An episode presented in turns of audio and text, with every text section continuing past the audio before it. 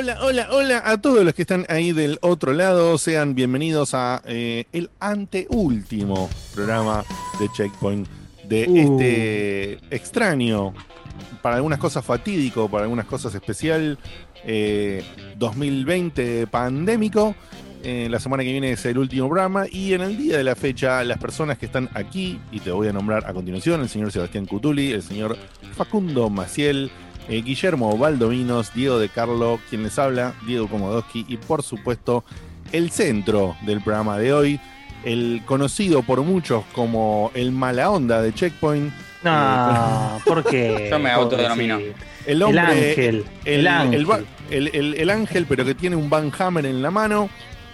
El señor Marco Bufanti va a ser la estrella del programa de hoy porque ha jugado y completado el modo historia. Por supuesto, hay un montón de cosas más para hacer en el mapa y él nos dirá. Eh, el juego eh, esperado por años y años y años y años de Polandia, de los polacos de CD Projekt Red. El una década. Sí, sí, el Siete Cyberpunk nomás, 2077.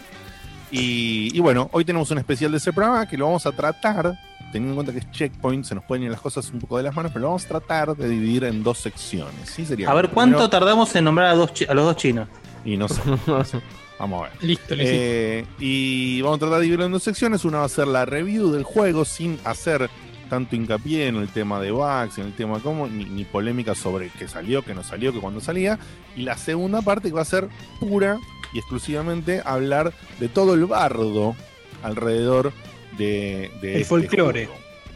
Así es, sí, el folclore que se generó tan solo en todo este- en un folclore que se generó en los últimos tres años al, al respecto de esto. Bien, eh, dicho esto, eh, presentado los demás, te digo que en la parte de cumpleaños había una elección, Facu, de, de cancioncita de cumpleaños o no. No, no había.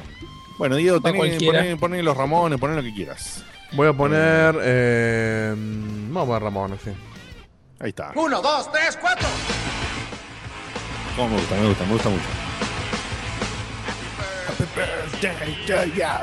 Bueno, le deseamos un muy feliz cumpleaños a un amigo de la, un amigo de la casa, el señor Martín Apo, y a otro amigo también de muchos años ya, seguidor de Checkpoint, eh, Tinchor. Así que le mandamos a, a los dos un beso grande. Han cumpleaños, han cumplido años, perdón, en estos días. No sé si las fechas, no sé, Facu, si alguno cumplía hoy o eran de estos días. Estos días. Eran de la, última semana, así que. ¿Te habrá llegado mandamos- a Apple el pebete que le mandamos de cumpleaños? Muy bien jugado, muy bien. Fácil, fácil, fácil. Regalado, servido en Fácil era bandeja. tu nombre. Eh, tiki tiki. Em, voy, a empezar, voy a empezar a decir tiki tiki, porque viste que no se puede decir la otra palabra. ¿Qué Eh, palabra? Entonces, Yo tampoco ¿Cómo? ¿Cuál palabra? la de pi- Pimbi. Pimbi, boludo. Ah, Igual nunca en tu puta vida dijiste Pimbi, así que Claro. no sé Sí, sí. a decirlo hoy. Es que ¿sabes qué pasa? Bueno, esto creo que ya lo, lo expliqué. Inventó debate. pero A mí se me pegan las cosas. Entonces, me, todos me se nombr- durante un día muchas veces una palabra y yo la empiezo a usar naturalmente el otro día sin darme cuenta. De por sí, a, a los que han estado atentos en los últimos dos programas dije Pimbi un par de veces. Tenemos que buscar nuestro Pimbi, a ver si nos lo roban y Bueno, voy a con Tiki Tiki, que es malísimo. Pero, Pasa que el tiki bueno. tiki ya existe, le, le decían Sí. tiki tiki a la gambeta, tenemos que dar algo bien, bien de checkpoint, cosa de que Ah. si nos lo roban a No, alguien. si ya, ya- ya está empuja mi título, así que. Claro, y eso nos va a dar un poco de difusión, está bueno. Está bueno, está bueno. Bien, ok. Eh, te voy a decir, eh, acá, acá tengo un anuncio. Mira vos. Facu, vas a estar invitado al programa del amigo Santi de Córdoba, eh. Vicio Cordobés. Vicio Es- cordobés. es- eso, eso fue el, el anuncio prácticamente. Sí, Santi tuvo la amabilidad de invitarme a su programa este domingo, así que ahí vamos a ya sacaste el pasaje los- para Córdoba. Sí, saqué el pasaje para Córdoba. ¿A qué hora? Cambié, saqué, saqué el pasaporte y todo. Eh, es alrededor de las 8 de la noche y nada, el, el Twitch de ellos es Vicio Cordobé sin las S. Así que si quieren seguirnos y vernos y acompañarnos ellos Hay una también, sola S igual, ¿eh? Sí, hay una sola vez se iba a decir lo mismo, pero bueno. Hay una Quería sola terminar de dejarlo de redondear. Vicio Cordobés. Es verdad, tenés razón. Sí, Sí, sí. No, hay, no, no es vicios Fallé, cordobeses. fue- no, no, Vicio Cordobés. Error. Eh, Vicios cordobeses. la otra vez estaban jugando al Cyberpunk ahí, el amigo Sí, Santi. una, una radiada. Así que el domingo tipo 8, dijiste. Sí, Bueno, lo ahí compartimos en estaremos. Discord y demás, pero. Eso. Eh, ah, mira, yo pensaba que la frase de Diegote, dice el Facundo en el chat, era Facu pará, empezá de nuevo más despacio. Sí, bueno, pero es una frase muy larga, no tiene. Ahí no tiene punch, Claro. digamos. Pero bueno. Es súper rápido igual. Sí, súper rápido. Esa es una, esa es una tuya, Facu. Ese es sí, sí, tengo que, tengo que cortarla Sí, tantas. Súper rápido. Igual no Eh, necesitamos una palabra, todo, todo, todo es, es- es divino y característico y... O sea, eh, por lo menos sí. somos el podcast que más sillas rompe, que más nombramos los dos La chinos, verdad. que hemos nombrado Susupe Coraro, tenemos, tenemos hitos, tenemos Y hitos sí, memorables. sí, sí, el pelado de Aqua. Claro, por El Microondas. pelado que fue nombrado al hartajo. Eh, Eh, la- ¿cómo las se pelotas llama de Magallanes. el uruguayo, Un, un eh, tiempo muy bueno de las pelotas de Magallanes. Laporte. Laporte lo, lo nombramos bastante. Le dedicamos un título. Un título de programa a Laporte. Bien, eh, te voy a comentar entonces lo siguiente, Facu lo había comentado no sé por dónde, pero te lo digo yo ahora desde acá, desde el vivo. Como va a haber muchos WhatsApps y qué sé yo, y saben que a veces no llegamos y es complicado, lo que le vamos a pedir es por favor que si mandan un audio que tiene que ver con preguntas sobre Cyberpunk, pongan el audio y pongan escrito en texto es sobre Cyberpunk. Claro, lo que no sea Cyberpunk lo tiramos antes, como lo sabe siempre. Lo que es Cyberpunk lo guardo para el momento Cyberpunk. Acá Laura nos, nos hace acordar que bueno, nosotros tenemos el paputo. Esa es una palabra nuestra. Eh, Sí. el paputo. Sí, sí, sí. Y Paputo es fuerte, ¿eh? Sí, sí, El paputo paputo, es- bien, es lindo, es lindo para robar, paputo, ¿eh? A- Paputo, es. Paputo es baneable. Claro, ese es el tema. Paputo es baneable, porque suena. Es, complicada, es complicada. Lo entendemos que si no. Depende mucho del contexto también. Cómo lo digas, supuesto. con la entonación. Te pueden Claro. banear, te pueden sacar de Twitch. Así es. Nada, después sí, después tenemos los clásicos de clásicos: Gustavo, Gustavo, Balala eh, y tantos más, ¿no? Argentine. eh, Claro, pero la, Tenemos, la palabra esa es, tenemos es cuando mucho- tenemos que usarla seguido. O sea, el pimbi es cuando lo usas seguido. El paputo lo usamos bastante seguido en, en un momento. sí. Pero acá Eh. nosotros, como dice Guille, siempre tenemos cosas que usamos seguido. Lo que pasa es que las usamos un tiempito. Claro, la Y después vamos, se van. vamos Nos renovamos. La vamos Claro, nos renovamos, tratamos al menos, ¿no? Eh, Yo eh, creo que bien. no hubo cosas, no hubo cosas que sostengamos más de eh, tres o cuatro tres temporadas, ponele. Mirá, No, mirá quién y lo dice. aparte El tipo que hace fueron, chiste, se fueron hace chiste de Gameloft del 2010 todavía. Y dice que no la sostenemos. No, no, lo fui perdiendo. Ponele la concha Sí, maderna, pero, tarda- pero se tardaste seis años boludo. y medio en perderlo más o menos. Tardaste ocho Eh. temporadas en sacártelo de encima, boludo. O sea, Ay, Todavía sigue hablando Eh, de te voy a- Fina. Sí, te voy a comentar. Lo del ciervo, lo, la, ¿Quieren la famosa. decir algo, ¿quieren decir algo en particular de tipo ¿puede ser que Espina esté trabajando en un lugar que se llama Bigfoot? ¿En serio que estás diciendo? Eh, eh, eh, lo leí el otro día y no sabía si. Ah, o sea, boludo, si- sí, tenés razón. para- Recuerdo para que con. Seba hicimos el chiste. Sí, sí, sí, sí, sí. Sí.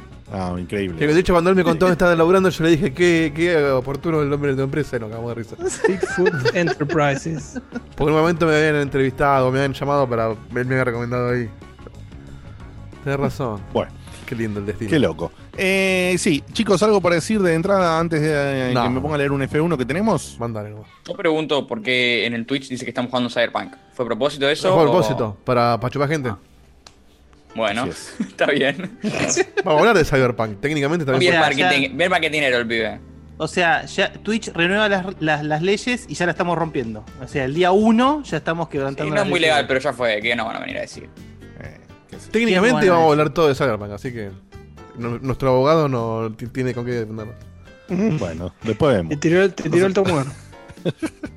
Poneme la musiquita del F1, Diego, no sé si ya está sonando. Ya está sonando. Eh, muy bien. Y dice, esto sí nos escribe Imbo Rog, en, eh, que obviamente debe ser su nick, pero nos aclara y nos dice así.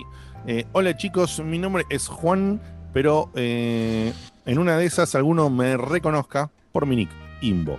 Los escucho hace más o menos un año y medio, o sea que es más nuevito. Eh, y dice por recomendación de los chicos de Tac Tac Tuken, eh, de los cuales soy bastante amigo de ellos. Es más, El nombre completo es Precio por Imbo. Muy Oh, bien, muy muy bien, bien, muy bien. Eh, es más, Shingo, es más, dice, Shingo se quedó en mi casa cuando los chicos estuvieron en su programa. O sea, cuando Shingo estuvo acá con Estuvo acá. nosotros, Ah, mira. se quedó en la casa de la CAM en, en Buenos Aires. eh, porque, Sabemos a quién le tomó y- todo el vino entonces. Tal cual. Oh, y no parás, no parás, estás on fire. Eh, un minuto de silencio dice, para los garotos perdidos en lo de Dieguito. Y casi, Es el triángulo de la Bermuda. ¿Ves? Y, y después se va y dice que soltamos las cosas. Sí, tal cual. No, bueno, el, el- el tema de los garotos es. Histórico. Dice- Sí, sí. Es dice un- también- Pasa temporadas. El- el- desp- antes y después de los garotos. Tal cual. Y dice, y casi caigo también de acomodo con Garra, pero justo ese día no pude ir con Garra con. Ezequiel Garrafo. Garrafo. Eh, debo admitir que al principio estaba un poco negado de escucharlos. Esto nos pasa con mucha gente. Es que hacemos algo mal para los, para los que son nuevos. Eh, por, una, por unas cuestiones de tiempo y de empezar a escuchar algo nuevo, así de la nada, como que nunca logré llegar a ponerme para arrancarlo. Hasta que luego de las tantas insistencias de los chicos de Tactic eh, un día. Es que debe ser un tema, ¿no? Ponerse a escuchar un podcast nuevo. la verdad. A mí me da un Sí. poco de paja la idea. Sí, sí, sí, también es cierto. Es muy cierto. ¿eh? Eh, un día me puse a Que escuchar. Diego se durmió. No, perdón, ¿Alguien estaba, estaba viendo otra cosa. Bueno. Un día me puse a escuchar y lamentablemente solo duré entre 15 y 20 minutos. O otro, otro de esos de, de comebacks, ¿viste? De regresos.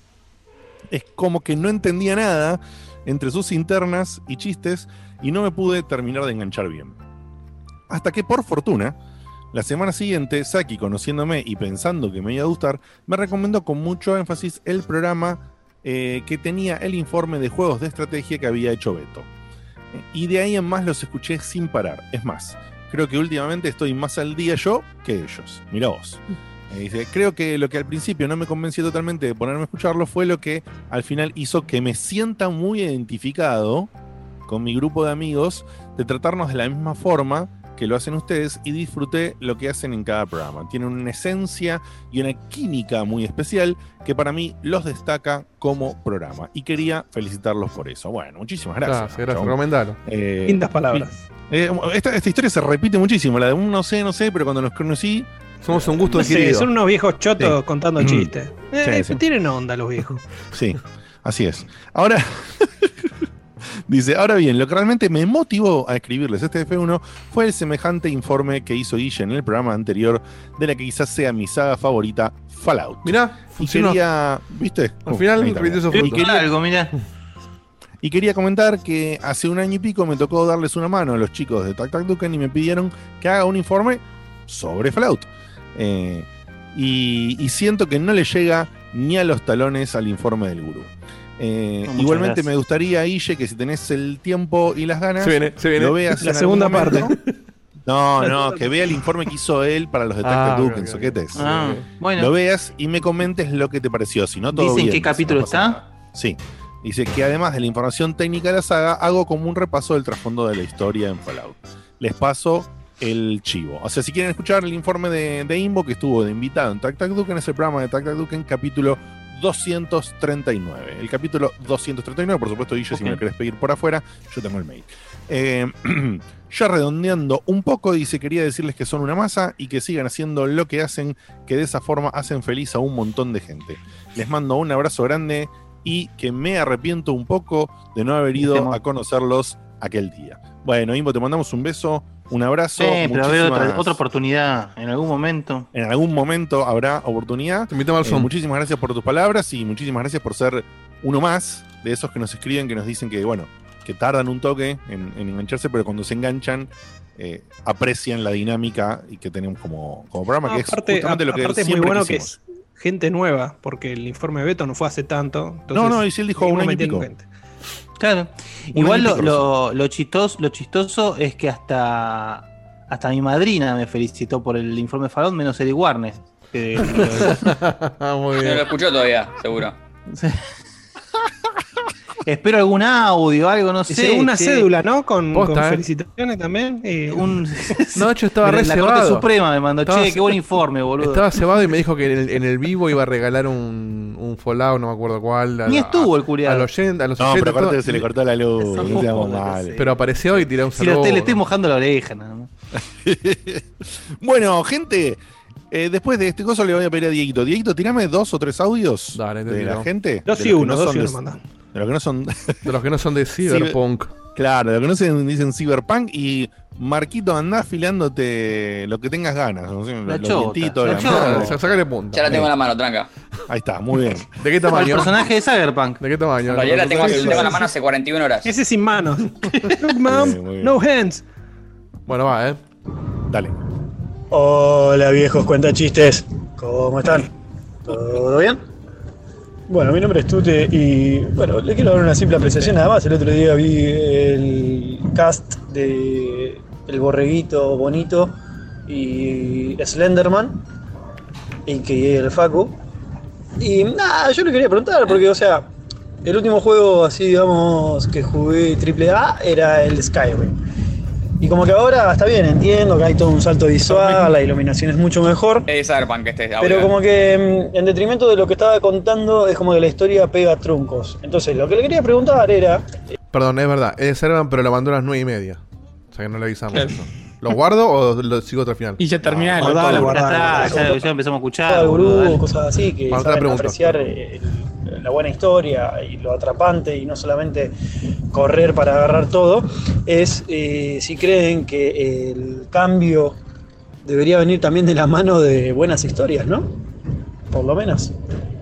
Eh, buenas historias y narrativas, como que se está dejando de lado un poco eso y se está volviendo RPGoso regeneril y no RPGoso Está en un tren de carga, ¿eh? escuela con una historia atrapante y todo lo demás. No sé qué opinan. Nada, En un un, beso y hace mucho que no les mandaba un audio, por eso es tan largo. Los quiero mucho. Besitos, chau, chau. Bueno, gracias. Bueno, está la Obviamente la, pregunta respuesta para- sobre la historia y todo eso va a estar en lo que hablemos hoy de. Cyberpunk, así que va a estar En su incluido. defensa, claro. Otro- Igual para, para dar un pequeño feedback, ¿no? Sin, sin tocar Cyberpunk, obviamente. Más allá porque yo no lo jugué, ¿no? No puedo hablar de- al respecto. Pero digo que esa distinción que él hace de, del RPG y el RPG rellenoso, para decir una manera, existe, es muy clara. Esa, o sea, el, el- el RPG rellenoso sería claramente Assassin's Creed, Assassin's por Creed. ejemplo. Dios bendiga. Eh, claro. Eh, hoy en día es fácilme- fácilmente distinguible qué compañías hacen qué producto, la realidad. O sea, no, no, no caes en el chasco. Claramente diferentes productos están eh, apuntados a diferentes audiencias. Eh, el que te juega Valhalla capaz no va a querer jugar Cyberpunk porque ya está acostumbrado. O sí, digo, no, no el que no necesariamente. conoce a Dios. El que juega Valhalla eh, se está quejando de que Cyberpunk tiene mucho diálogo. Ese Bueno, ahí tenés. Ahí tenés, bueno. eh, Y el que, y el que se queja mal. que te- Cyberpunk tiene mucho diálogo, o anda a jugar el Call of Duty, o te puedo recomendar también un tiro en la cabeza, una de esas dos cosas. Ah, no, No, bien, bueno. bien, bien, bien, no, está Bueno, bien. bien, Me- bien, Mejor bien, jugar con, mejor con los Duty, Fachín. es más sano. Pero sí, por ahí el, el que se Marco queja de un los... facho. Esto es para la segunda parte igual. Pero el que se queja de los diálogos está esperando un GTA y no un RPG. Pero Claro, acá. el tema es ese. O sea, por ejemplo, obviamente eh, es como la distinción que existe entre los JRPGs y los WRPG. Una persona que te juega un Final Fantasy, capaz no te juega un, un, un Baldur's Gate. Claro. Por justamente capaz es esa carga de diálogo, esa cuestión más estratégica, más. Entonces, es, es cuestión solamente de distinguir tus gustos y saber para dónde apuntar, no más, ni más ni menos que eso. Una cosa no está mejor que la otra. Totalmente, muy bien. Bueno, Respondido, entonces, o, o querías agregar algo, Diego. Perdón. no, no, no, iba a pasar otro audio. Dale, poné nomás. Es- Este, este audio es, es anterior al comentario de Guille, así que casualidad. Es de Eric Warners y dice lo siguiente. Hola chicos, buenas noches. Quería saludarlos. Acá el falluto del Fallout. El chaqueño pata sucia, Eric Warnes. Eh, yéndome Bienvenido. en este momento para sus pagos, para la ciudad de la furia. Porque, bueno, eh, les comento que a mi vieja le detectaron un cáncer. Esa fue la Oh. razón por la que no estuve en el programa del Fallout. Oh, lo que No lo quise contar en el grupo Sí. para no dar lástima, pero la verdad que ustedes son mis amigos y bueno, uno cuando está mal habla con sus amigos y se los cuenta a sus amigos, así que, en fin, un abrazo chicos y pásenla lindo, mañana escucho grabado. Tendría que haberlo escuchado antes de hacer todo el comentario que hicimos. Sí, está bien. Ah, No, pero bueno. Te pedimos, te pedimos No, perdón, bueno. amigas. Sí, no, hay ma- no hubo mala onda en el comentario. Quédate No, tranquilo obvio, que, supuesto que no. quédate tranquilo que faltar a Checkpoint por un cáncer es totalmente permitido. Te lo digo por experiencia. Así que nada, te mandamos un abrazo Bien, enorme y, y nada, que sea lo más Bueno, Sí, que man. sea lo, sí, lo más leve y lo más llevadero posible. Igualmente no, no sabemos Lo menos peor las posible. condiciones, ¿no? Pero bueno, No, no sabemos las él- condiciones. Él, Pero nos podrá pero contar nunca por bueno, privado o más Claro. detalles si es que él quiere. Pero bueno, Claro, cual. estamos para vos, para lo que necesites. Tal si cual. querés un Te informe mandamos- de Circus Charlie, te lo hago. Ahí tenés. Eric, te mandamos un beso, un abrazo. Un abrazo gigante, man. grande. Obviamente te acompañamos Sí. y bueno, es todo un tema también cuando vos tenés que viajar por temas de salud y, y demás. Son, son viajes raros, te encontrás fuera de tus entornos teniendo que soportar, además, ¿no? De- de- del hecho de salud per se. Así que te mandamos un poco de buena vibra también para, para soportar todo lo del medio, ¿no? Más allá Sí. de, del, hecho, del hecho concreto, man. Y por supuesto, eh, escribirnos por privado lo, que- lo que tengas ganas, de una. No hay sí, absolutamente ningún problema. sabes Bueno. dónde encontrarnos. Así es. Uno más, Dieguito, y vamos y arrancamos con el Cyberpunk. Dale. Dale. Hola muchachos, ¿cómo andan acá? Joel de Bahía Blanca.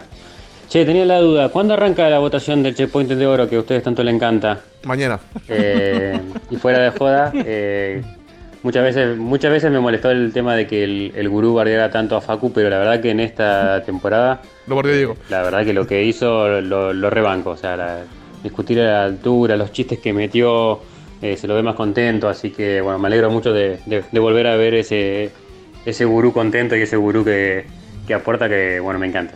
Así que bueno, un abrazo a todos muchachos, que tengan un lindo programa. Muchas Muy gracias. bien, muy Le bien. pegaste con más ganas, así que me gusta. Fue básicamente. Tranquilo que por privado todavía lo hacemos. Este, bueno, quedan más audios, Me pero los faltaba tiro mucho pegarle más. Sí. Bueno, señoras y señores, eh, el- acá el, muchacho, el muchachín, el más pequeño, eh, Mirá este chico, mirá. Increíble. Que- jugado, ha jugado esto. Eh, vamos a aclarar que por supuesto ya venía Marquito con un con una previa de estar ultra mega archi hiper cebado al respecto. Desde los 14 años. Ahí está, tomá. Y, y cómo es. Y que Literalmente. y, que, y Witcher, ¿qué opinión te tenía, Marquito, vos? Yo Witcher eh, lo arranqué y no lo pude seguir porque me dio muchísima increíble paja. Mirá. La temática, la temática no me copa en, en- en gran escala. Pero sé pero que algún día, algún día le va a tener que entrar, seguro. Algún día le va a tener que entrar porque no puede ser que venga tan recomendado. No me gusta, ya lo dije una vez, pero no me gusta el hecho de jugar una secuela y tener que enterarme de lo que pasó en las anteriores por leer un texto. Eh, como no que me solo siento eso, muy fuera eh. de lugar. levanta mucho los No libros encima, que eso también es más complicado. No, no hace falta. No, Pero no no, hace no, falta. no, la verdad es que, Eh. o sea, es recomendable si hace falta, no. Tal cual. No vas a dejar de Por eso, no, no, no, no, no me parece que haga falta, pero yo me siento muy fuera de lugar cuando arranco y están como todos los personajes ya introducidos. Es como que me, me choca un poco. Entonces, yo compré la trilogía y la tengo ahí. Algunos ya me dijeron que no lo puedo ni jugar No, ni si no. quisiera. Te. Este, y bueno, supongo que en algún momento agarraré el 2, pero yo el 3 directamente no lo voy a agarrar ni en pedo. Tengo que agarrar el Bueno, 2. El 2, el 2 es corto aparte. Vos el 2 te lo fumás en un Sí, fin de es semana. bueno y corto. Es bueno y corto. Bien. Si terminaste el Ok. Cyberpunk en una semana, el, el, el Witcher 2 te una tarde. Sí, sí, una merienda eh, para vos el Witcher. Bueno, eh, esta, con esta previa, con, con el amor que ahora nos va a contar Marquito, que quizás tenga por la, por la temática, por qué le atraía y eso, eh, le voy a decir a Marquito que nos, nos empieza a hablar del juego desde un lado, desde una visión de review, ¿no? Es decir, o sea, cómo- cómo, cómo lo encaró, cómo lo ve, y después, como te contamos más adelante, nos vamos a poner de lleno más en la polémica. Alguna cosa se va a escapar ahora, pero eso. Marquito, hacerle la previa a la gente. ¿Por qué lo esperabas tanto si vos no, no eras del grupo que lo esperaba por haber jugado el Witcher 3, como muchos otros de nosotros? Que tenías eso y decís, esta gente que hizo esto en este mundo, ahora va a hacer algo en el mundo cyberpunk. Entonces los esperabas o, les tenías fe por eso. ¿Por qué vos también le tenías tanta fe sin haber jugado el otro? Y yo sin, igual sin haber jugado, sé que sí, eh, CD Projekt Red es casi una leyenda eh, hoy en día en lo que es desarrolladores de videojuegos. Obviamente, últimamente un poco pegado para abajo, pero Este, vamos a hablar más, más adelante de eso. A mí la temática ya sabía que desde el principio me copaba un montón. El hecho de mundo libre en una ciudad futurista es, está como hecho para mí ya casi. Entonces ya la temática me fascina. Y después fueron, se fueron apirando cosas. O sea, hay 48 trailers creo. Y la manija, a mí esas cosas me las subo un montón sabiendo ya que la temática me copa. Eh, y para mí, para mí ninguno de los trailers le erraron. Ya los últimos dos, tres meses dejé de ver los trailers porque llegó un momento en el que te estaban contando el juego Todo, todo, y sí. no tenía muchas ganas.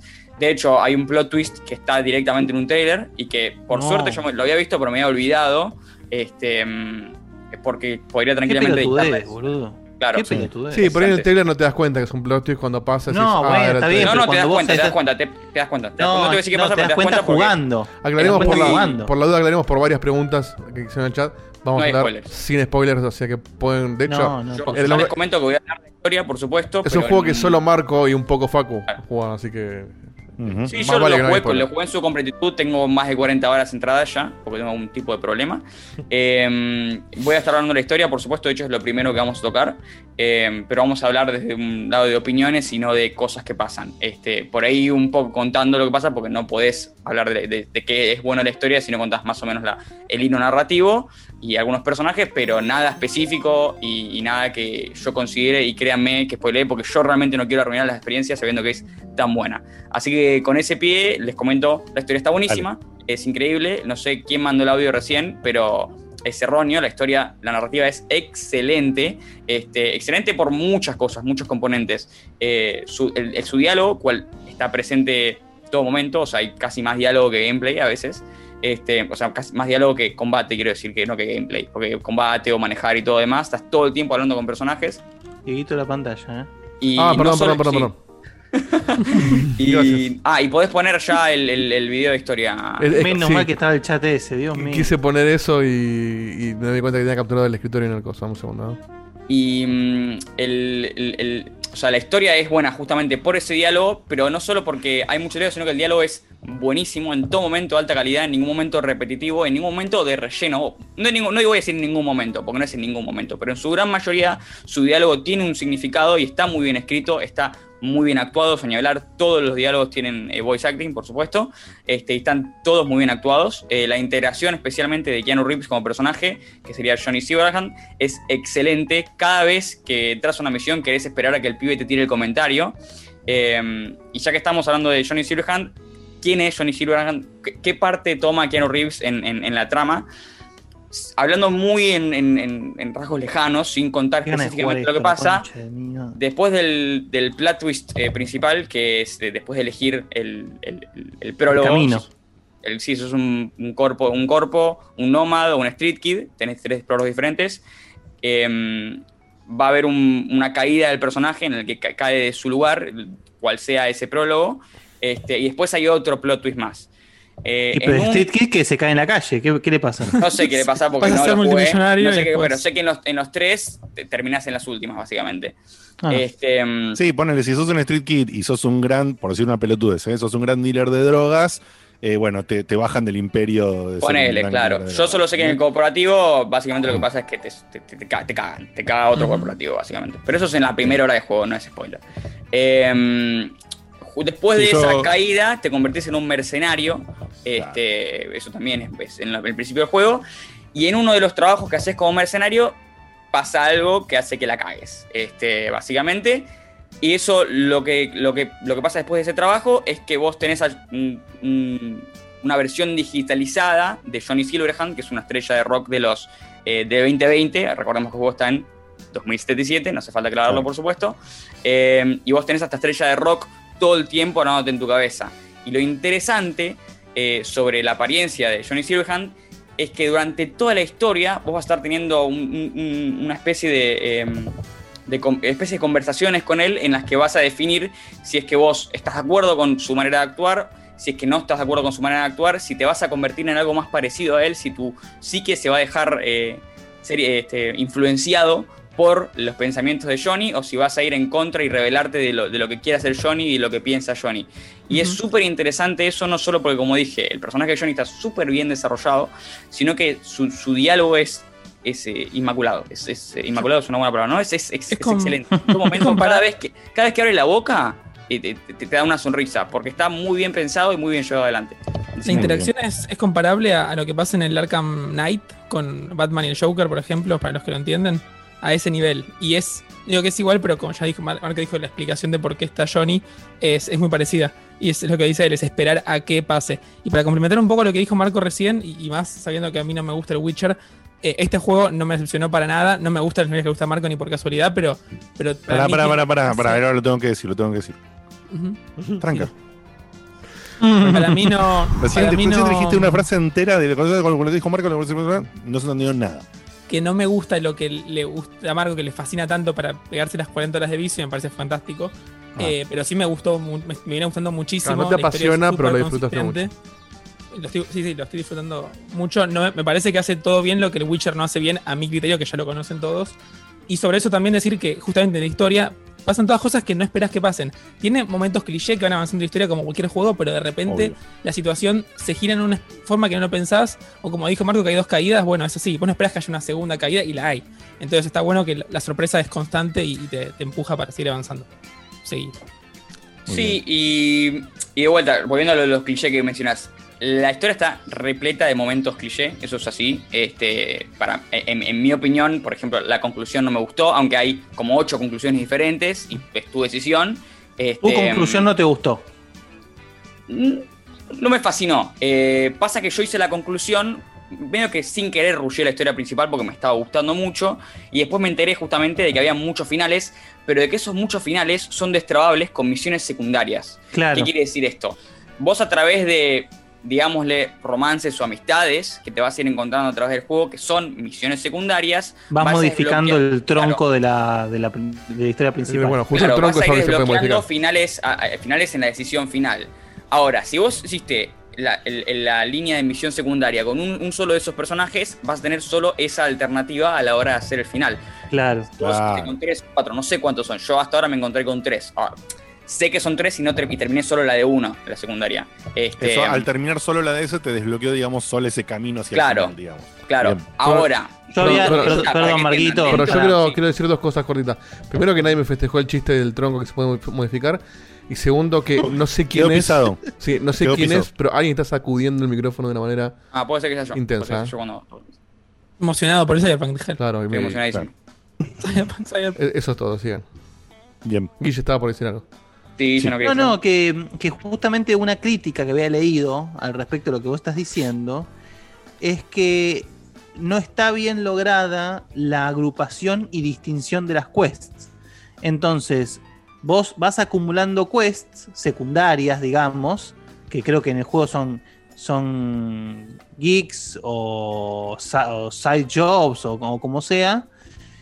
Y, hay muchas de esas que, so- que impactan en forma absolutamente directa con la historia principal y que te cambian la historia principal y vos lo tenés ahí como si fuese ir a buscar fiambre en el Witcher, ¿viste? Entonces, eh, eso capaz podría estar distinguido de mejor manera, cosa de que vos, por ejemplo, un caso como el tuyo, que me parece muy bien cuando un juego que te se vas, qué sé yo, decís, bueno, le doy mucha bola al juego principal y hago más o menos algo, pero bueno, si vos supieses que tenés, no sé, de las 200 sidequests que hay, vos sabés que 50 son importantísimas para la historia principal, las harías, seguramente. Por eso, de hecho, es una, crítica, es una crítica que yo también iba a hacer porque la comparto completamente. Este, o sea, yo cuando terminé el juego no sabía que se terminaba por misiones secundarias. Este, Claro. Apenas lo terminé y volví para atrás, supe inmediatamente que era el caso y sé exactamente saber cuáles son esas misiones secundarias y todo, porque es, es- es fácil. Si vos sabés que, la van a- que, que va a cambiar eh, el, el- ¿Qué es lo la- que va a cambiar? Claro. final, ya, ya sabés exactamente a cuáles misiones secundarias tenés que ir, porque es muy fácil determinar. El Claro. juego te deja muy en claro que esos son los personajes que van a cambiar eh, el final. Ahora, dentro de esta, si, si vos hiciste, por ejemplo, solo una de las misiones secundarias, puedes hacer ninguna también, ¿eh? Si vos hiciste solo una de las misiones secundarias o, completaste una, solo una de estas líneas de, de personajes, igual tenés muchas decisiones que hacer dentro de ese final igual, ¿eh? No, Claro. es, que, no es que está cerrado a un final con ese personaje. Tenés creo que 5 o 6 también alternativas dentro solo de ese. Así que este, es súper variado y bueno, no voy a explayarme más al respecto. Ya, per- pero perdón, de hecho, el, el origen del personaje también define el principio del juego, ¿no? Como que si elegís, por El ejemplo, origen del, el del el personaje define muchas ciudad. cosas en el resto del juego, en todo el juego. Claro. Eh, yo que fui corpo, en misiones tanto principales como secundarias pude o eh, evitar eh, conflictos o crear conflictos, por supuesto, eh, eh, alter- diálogos alternativos y demás, solo por ser corpo. Y ni siquiera, ni, siquiera, ni siquiera veo diálogos escondidos que estarían disponibles para otros caminos que se tomaron al principio. Eh, desde esa perspectiva hay un laburo que es casi nivel Detroit, querría decir, porque está presente en misiones secundarias, misiones principales, cuando vas caminando por la calle, está presente en todos lados la decisión, y hay muchas decisiones, por supuesto, que vos decís, o esta decisión es obvia, o no impacta mucho, pero hay muchas decisiones que sí impactan y no necesariamente son de la historia principal, y sí se sienten importantes y con peso, y sí se sienten más importante aún como decisiones, porque como dije, hay decisiones que en juegos que vos decís, te dan opción A o B y la opción A es tan obvia que serías muy tonto para tomar la opción B, ¿entendés? Es, es nada más para Claro. gente que está rejugando el juego y quiere ver qué pasa si toma la opción B. Claro. Este, y no, este juego, casi todas las decisiones son decisiones importantes y con peso. Em, Perdón, te interrumpo un cachito en el chat justamente. Estaba diciendo Roquiño, es choto no saber cuál es buena side mission o, o la de limpiarme el piso. Y Raúl 127 dice, tengo el menú de Quest acá enfrente y es un desastre. El que no investigue o busque al 100% se la pasa matando cacos irrelevantes. Ahora, yo hago una pregunta, acuerdo, una estoy de acuerdo, preguntita. perdón, estoy de acuerdo 100% con lo que dice, porque aparte de las subdivisiones que hay que vos decías, eh, de los geeks y de las misiones principales y las misiones secundarias, hay dentro de esas misiones te ponen eh, los autos, porque cada tanto te van a ir ofreciendo autos para comprar. O sea, vos tenés eh, contactos que se llaman fixers, que son básicamente este, eh, middleman, gente que te ofrece trabajos. Esa misma gente te manda mensajes diciendo, che, mira, estoy vendiendo este auto. Y te va a seguir mandando mensajes por toda la historia a medida, a medida que progreses y subas de nivel. Y esas misiones que se indican en el mapa como signos de exclamación se ven exactamente igual como si fuera una misión eh, secundaria cualquiera, de hacer un Claro. trabajo en serio.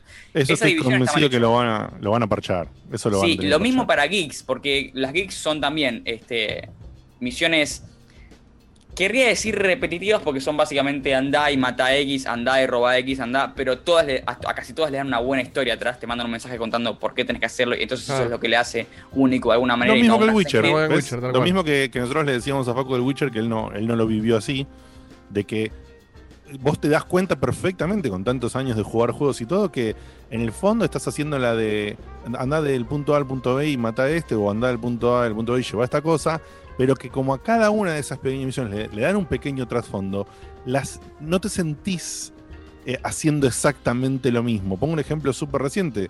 Sí, lo entiendo igual, ¿eh? Acá, me- Sí, pasa. sí. No, no, digo que a vos no te pegó, pero eh, en, el, en el Phoenix Rising, que, que hice review otra vez, yo lo estoy completando, ¿no? Y, y la realidad es que cuando lo vas completando hay unas poquitas misiones que te dan algo extra. Después hay otras que son simplemente resolver puzzles para que te dé los cofres. Entonces, hay, un momento que la sesión de juego que yo estoy haciendo para completarlo, porque me gusta igual estar en el mundo del juego y demás, es tediosa. Y, y en un momento cortás y me voy a hacer otra cosa, o corto y juego otro al otro día. Porque, y en Witcher eso no me pasaba nunca. En el Witcher recién me pasó cuando ya lo tenía súper completado todo recontrahecho y tenía que ir a buscar los signitos de interrogación al medio del mar. Y ahí dije, bueno, hasta acá llegué. Esos signos de mierda no los voy a jugar porque junté tres y era hacer eso era el embole más grande de mi vida en los videojuegos, creo. No, las pelotas. Yo, yo hice lo- los tres al 100% y me quedé con ganas. O sea, a ese nivel me parece una obra maestra el Witcher. Sí, pero, ir a- pero no me digas que ir a buscar el signo de interrogación al agua que tenés que No, es que el signo de interrogación no, es una quest, es un objeto. Metir, por eso No, digo, no te digo de- que, no te diga que, no te digo que yo me iba a acostar anhelando el momento de hacerlo, pero no es que me molestaba. Es decir, era como que todo era más Witcher y eso me hacía feliz. Sí, yo los hice casi todos los signos de preguntar. Dejé algunos. Yo hice también casi todos, ¿eh? Pero los del agua no. Los del agua agarré un par y dije, basta. Los, de- los del mapa creo que los hice todos. Eh, te consulto, entonces no hay, no hay forma de saber con qué personaje eh, secundario o de la historia principal te vas, te vas a encontrar en esta side quest. No hay forma. ¿En qué sentido? Eh, cada uno de estos personajes. Claro, hasta que vos no vas y probás una de estas misiones, Claro. no sabés que hay un personaje nuevo que te puede desenlazar. eh, No tenés un mensajito antes de No te estas puedo misiones. que- confirmar, pero casi te diría que te lo puedo negar, eh, pero de vuelta, no 100%, porque todos estos personajes secundarios se te introducen en la historia principal, eh, de alguna manera u otra. Al menos los que yo me encontré y sé que tienen algún efecto. Por ahí es el caso de que, de que, de que hay uno que te encontrás en la calle. la verdad es que lo dudo bastante. Pero sí es importante saber que no solo es completar estas misiones, eh, sino que tenés que tomar las decisiones correctas dentro de estas misiones secundarias. Claro. Para poder. Pero te hago una pregunta, Marquito. Es, es, digamos, como muy claro, entre comillas, ¿no? ¿Cuáles son las decisiones correctas? ¿Hay correctas o hay consecuencias? Hay consecuencias, pero también diría que hay correctas. Porque hay misiones, hay, hay decisiones que te privan de, de ciertas cosas que te, te dan un beneficio. Sí, fin de la historia. Pero no traen Eh, otra, otra puerta, por ejemplo, no traen otra ventana, si Te doy un De hecho- ejemplo. Hay un auto, el, el- el Porsche, el Porsche 911 que está recreado, que si vos no tomás X decisión, no lo puedes tener. Ah, bueno, está bien. Y te doy un ejemplo yo también que creo que, que es, es buenísimo y que nos pasó cuando hicimos el streaming el otro día. Eh, cuando Marco jugó conmigo, él- repetimos la misión que él ya hizo, que son las primeras de la historia principal. Y en esa misión, como la hicimos nosotros, los que para Marco fueron malos, para mí terminaron siendo buenos. Apareció una Claro. tercera facción en el medio y de repente la resolvimos a los tiros y, y salvando un tipo que la de Marco fue totalmente al revés. Y a, a Es la- un nivel que no veía desde Fallout misión 3. que mostró muchas veces en los trailers, eh, la de que tenés que ir a robar una. robar no, tipo ir a buscar una, un una araña en- a, a los Maelstrom. Eh, se mostró en, en- en un trailer justamente esta variedad en las decisiones y en el juego se ve. Se ve y se Sí, ve sí, se no solo en esa misión, no es que esa misión es un, Claro.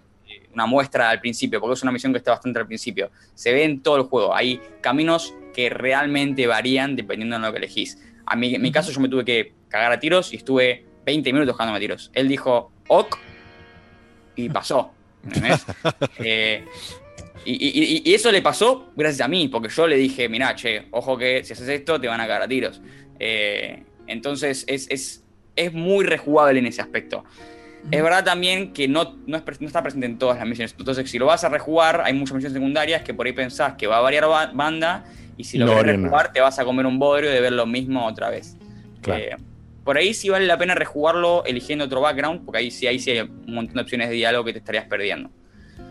Eh, y ya que, ya que Dieguito me puso el video de, de combate, no creo que haya mucho más que hablar aparte de la historia. Sin, No, lo único, que- más. pero lo único que te voy a preguntar de la historia es no detalle de la historia, pero ¿te resultó una historia buena, entretenida, atrapante o más o menos o, o qué?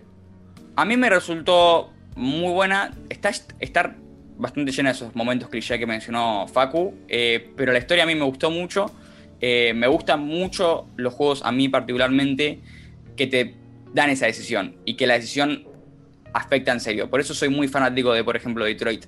Eh, por eso vuelvo a, a decir que para mí este juego está casi, no diría a nivel de Detroit, porque es un juego que se basa en eso, Claro. pero está casi a ese nivel en hacerte sentir que las decisiones significan algo y que no estás nada más apretando F en diálogo Claro. A o diálogo Que B. armás tu historia en Cyberpunk. Sos Claro, ese es personaje. realmente siente como que armas tu historia y eso se da más que nada por justamente el personaje de Johnny, que todo el tiempo, todo- a todo momento te está presionando para hacer algo o hacer lo otro y vos decís... Es el Pepe Grillo. Y es que, claro, si es que... El Pepe este Grillo. El Pepe No, Grillo. sí, sí, sí.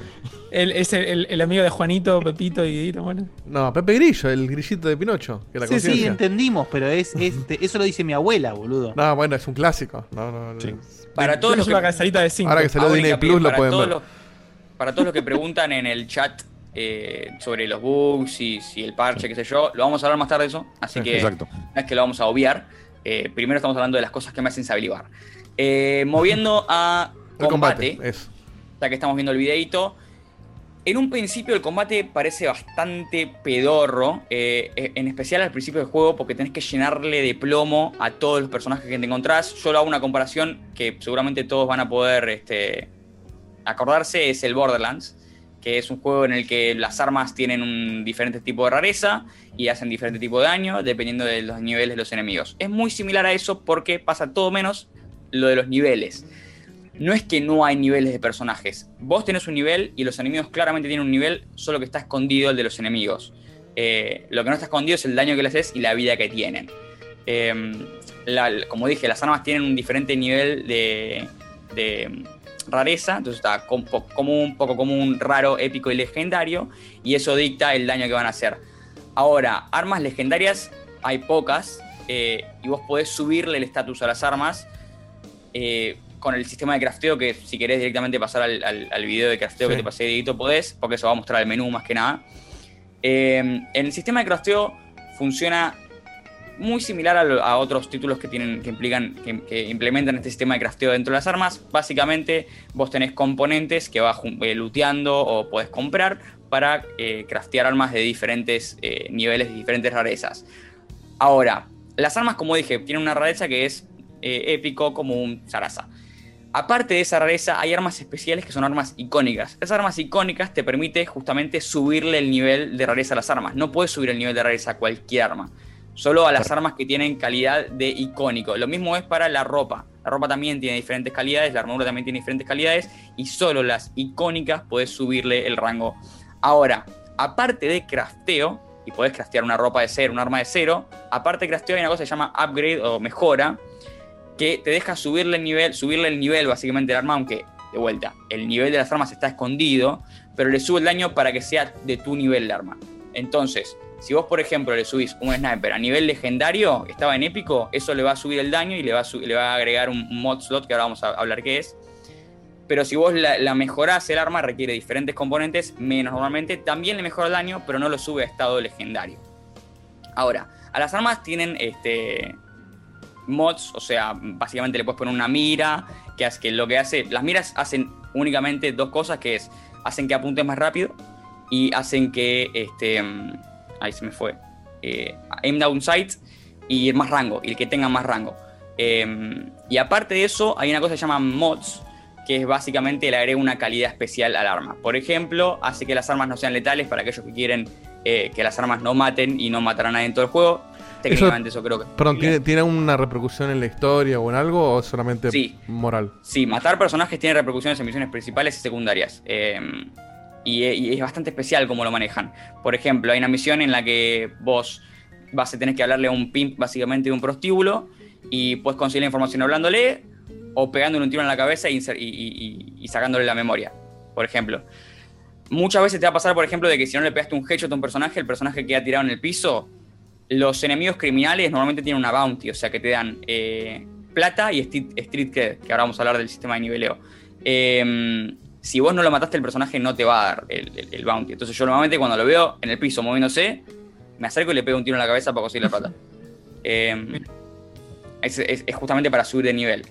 Eh, hablando del niveleo, el street cred y, y el nivel de personaje son dos cosas diferentes que te van a servir en tu progreso. El street cred es un nivel básicamente que te va a servir para eh, desbloquear cosas que no podrías comprar usualmente, eh, más que nada. Y también justamente para ir consiguiendo estos, estas, estas misiones secundarias que se requieren que, seas de- que tengas más crédito en la calle para, para desbloquear. Es Y un el nivel de reputación en el mundo. Claro, es un nivel de reputación. Y él, pero no puede bajar, solo sube, para que quede claro.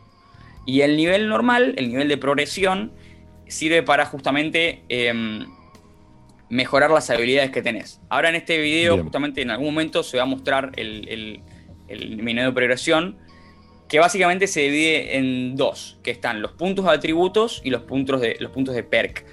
Los puntos de atributos son, eh, lo- lo- los atributos a mejorar son cinco, que son em, temple, em, eh, inteligencia, habilidad técnica, fuerza y reflejos. Mirá cómo los aguardo, mierda, tengo este juego Mirá. insertado.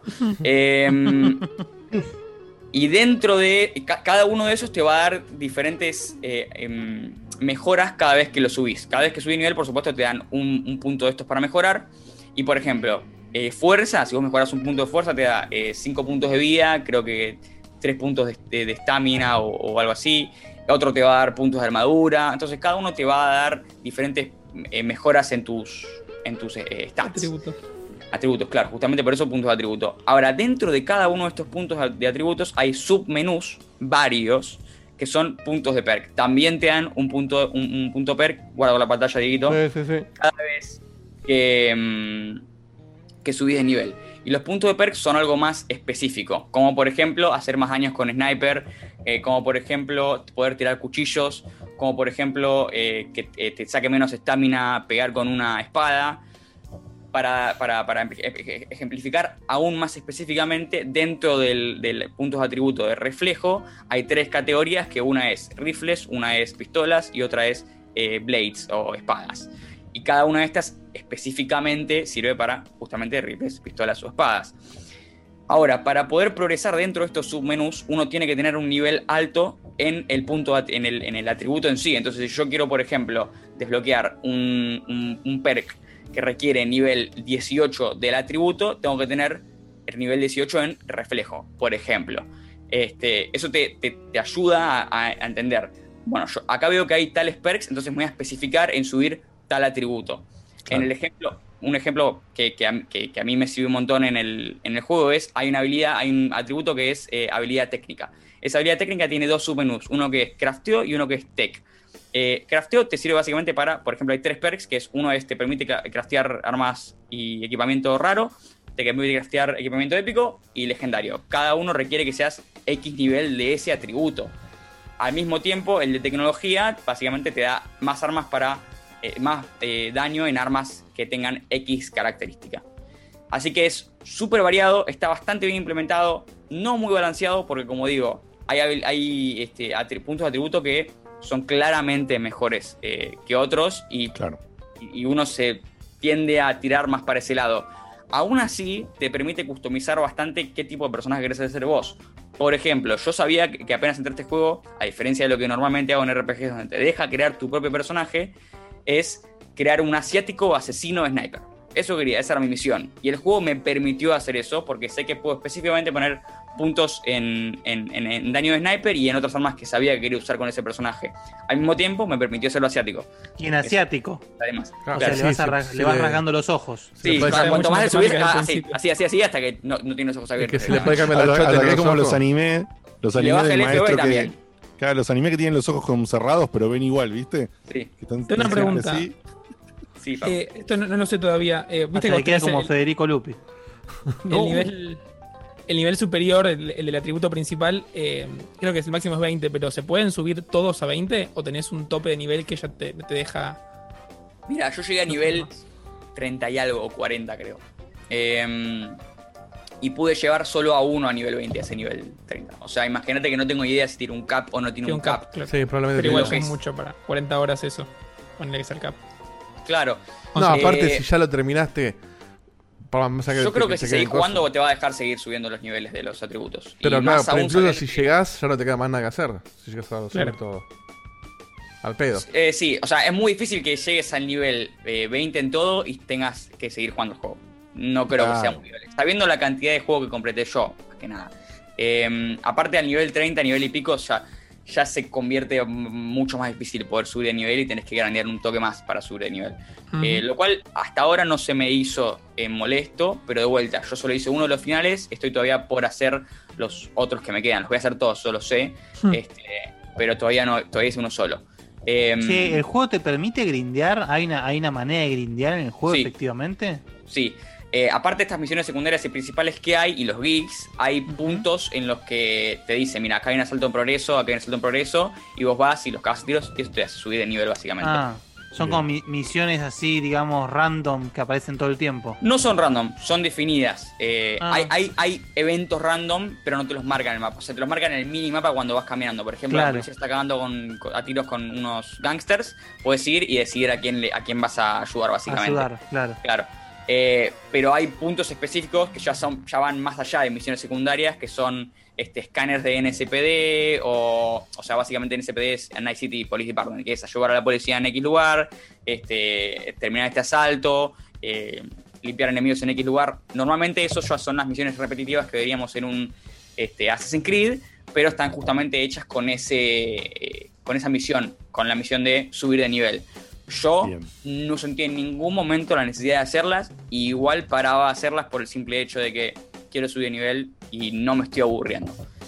Y ya que estamos hablando de, de- de la- los objetivos que hay en, en el free roam, puedes poner Ojalá video. que Ah, ya lo le pusiste, estás estás, estás castigando adelantado. durísimo. Ojalá le estás castigando durísimo a la mesa, al micrófono, no sé qué es. Yo tengo, sí, sí, sí. tengo una preguntita Está, está- antes. está apasionado el hombre, está, está- Sí, está fuera de lo control. lo bancamos no le- no le apasionado. Antes de pasar la pregunta, tengo una preguntita. Yo ya- bueno, ya me, me la contestaste en privado, pero lo, lo quiero eh, desarrollar aparte para la gente. Eh, yo sé que vos lo jugaste, segunda, Edito, dale. lo, sí, perdón, lo jugaste con mouse y teclado. Entiendo que por la parte de shooting, pero ¿qué, qué proporción dirías que hay entre, sacando los diálogos, ¿no? Entre mecánicas de shooter y mecánicas de conducción, saltos, más de, más de joystick? A eso voy. Y mira, Qué O sea, preguntita, perdón, ¿qué eh. tanto te perjudica una, un control contra el otro según cuánto hay de, de esas mecánicas en el juego? Creo que es cuestión de, de preferencia, por supuesto, Claro. pero eh, sabiendo el balance que hay en los 40 horas que jugué, vas a estar manejando no mucho, que es lo único que me parece que se beneficia por el joystick, Claro. y vas a estar looteando un montón, que es hiper mega beneficiado por el mouse, porque hay un no es que hay ítems definidos en cajas que vos vas, apuntas a la caja y, a- y abrís. Hay mini cositas y, y- y basuras, como verías en un Fallout, como verías Claro. en un Skyrim, en todos lados. Y en- estando en primera persona, es mucho más fácil encontrarlas y dirigirse a ellas usando un mouse. Ni Sí, hablar. Ojo, Sí. o- ojo que, que el juego sabe que, que eso es así y yo me di cuenta porque lo hablamos en el streaming. eh, si, si el objeto está acá, vos podés tener el, el visor a 5 metros y te lo toma igual No, para sí, que lo agarres. Te igual es- apuntar es- es muy fino objeto, eso, y- que y- no es menor, eh, pero. Igual, ¿sabes que Eso es algo que vamos a hablar después. Funciona para el orto. Hay, Este- ítems que vos te los muestra ahí y estás media hora moviendo el mouse. Hay ítems que no podés ni agarrar, que, te- que los ves ahí y dice, hay un ítem sí. ahí y estás moviendo el mouse alrededor, su- subís arriba del ítem, vas al sótano para ver si podés agarrar el puto ítem y no te deja agarrarlo. ¿Tienen Pues, un indicador, Marquito? Tienen un ¿O es indicador. eh, Vos tenés, vos tenés un escáner este, que apretás, que con apretás tab una vez, y no sé cuál botón será en, en, en- en Play y en Xbox, Eh, pero apretás eh, una vez y te muestra todo lo que hay en la pantalla, todos los objetos con un iconito. Y aparte te muestra la rareza de loot. Lo cual está El, muy bueno. Es el, el análogo derecho presionado. LB. Claro, Claro, bueno, la, la- la pregunta apuntaba más allá de la LB. preferencia de cada uno. Sí. Es que, ponele, vos jugás un GTA, ponele, o, o un Watch, lo que fue el último ejemplo que me pasó. Que al ser en tercera persona y tener mucho componente de manejo, de, de- de esquivar cosas, correr, es como que el, el shooting no, no es tan importante y los autos sí. Y ah, bueno, entonces hay un medio que se condiciona, porque tiene dos mecánicas muy opuestas, que es el FPS. Acá parece ser al revés, y- por lo que estoy viendo. Claro, el. FPS y el manejo en auto. Entonces, mi pregunta era. Y, y- y- y es lógico que el FPS se maneja mucho mejor con mouse y el auto se maneja mucho más natural con joystick y con un teclado. Entonces la pregunta era, ¿qué, creo que sí, creo qué elegís es comparar este sacrificar? con GTA. La verdad que las pocas cosas que tienen en común este juego con el GTA es que es eh, mundo abierto. Claro. Sí. Eh, el balance entre manejo y acción que hay en el GTA es muy diferente. Vas a estar mucho tiempo manejando en el GTA, en todos los Exacto. GTAs. A Hay misiones en las que te pasás manejando toda la misión. Acá es más raro eso. Normalmente cuando hay una misión en la que estás manejando, estás al lado de un personaje y está manejando el personaje. Y lo que importa en realidad es lo que estás hablando, lo que estás diciendo. Eh, con el- lo que estás hablando con el personaje, por supuesto. Aparte, esto, esto es un FPS, no es como el GTA. El GTA es un juego en tercera persona que en tercera persona, aunque seguís sin- sintiendo un beneficio por disparar eh, en tercera persona, si tenés un mouse, en primera persona es ya una barrera muy grande si estás con un control o con un mouse. Sí, de vuelta, a eso si mismo. preferís jugar con un... Si venís jugando toda tu vida a la consola, no te va a cambiar mucho.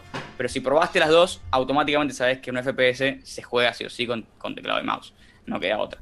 Eh, y ni hablar de vueltas. Para mí igual ya pasa, transciende a lo de, lo de, lo de disparar y va más a lo del luteo. A veces para lootear se te va a complicar muchísimo con un, con un control para mí. Eh, y es ya como un poco tedioso cuando tenés que estar moviendo el stick para izquierda, derecha, como se mueve lentamente la mira para ir agarrando los ítems que son minúsculos a veces. Eh, así que ese es el caso para mí. Además, una, una Sí, igual depende, perdón. Eh, igual depende de cómo juega cada uno. ¿eh? Pues yo jugué nada del juego, jugué en, en la- to- toda la parte de introducción y cuando salís al mundo abierto. Y, y es re molesto. Con, yo lo jugué con pad, porque a mí me gusta jugar tirado en el sillón con la computadora conectada a la tele y lo juego con pad, porque me gusta jugar así. Soy de esos que, como dice Marco, por más que yo sepa que por ahí me siento en la computadora y lo juego mejor, voy a hacer todo lo posible por sentarme igual en el sillón y jugarlo con, con un pad. Vos tenés que comprar uno de esos que te deja estar en el sillón y usar el teclado y el mouse. Claro. No, puedo, tengo una No lo forma sacás acá en nunca más de ahí, boludo. No, Haces eh, eso. pero si- sin más lejos, de ahí todo. Tenés pero que fuera de joda, sin- sin a más Laca para lejos, sacarlo de ahí. lo- boludo. los Mass Effect los jugué con teclado y mouse porque tengo una mesita ratona que se levanta la parte así. Ahí está, mira. Y, y con eso en el sillón lo jugué a, a- a los tres Mass Effect con teclado y mouse, ¿eh? Porque, en e- porque esas versiones no tenían ni siquiera ningún tipo de conversión a joystick. Había- era cuando todavía los juegos en PC tenían control diferente sí o sí que en consolas. Y no dejaban Pero las dos eh, no, opciones. no, había, ¿no había sido el 1 solamente el que no tenía No. conversión a joystick? No. Mira.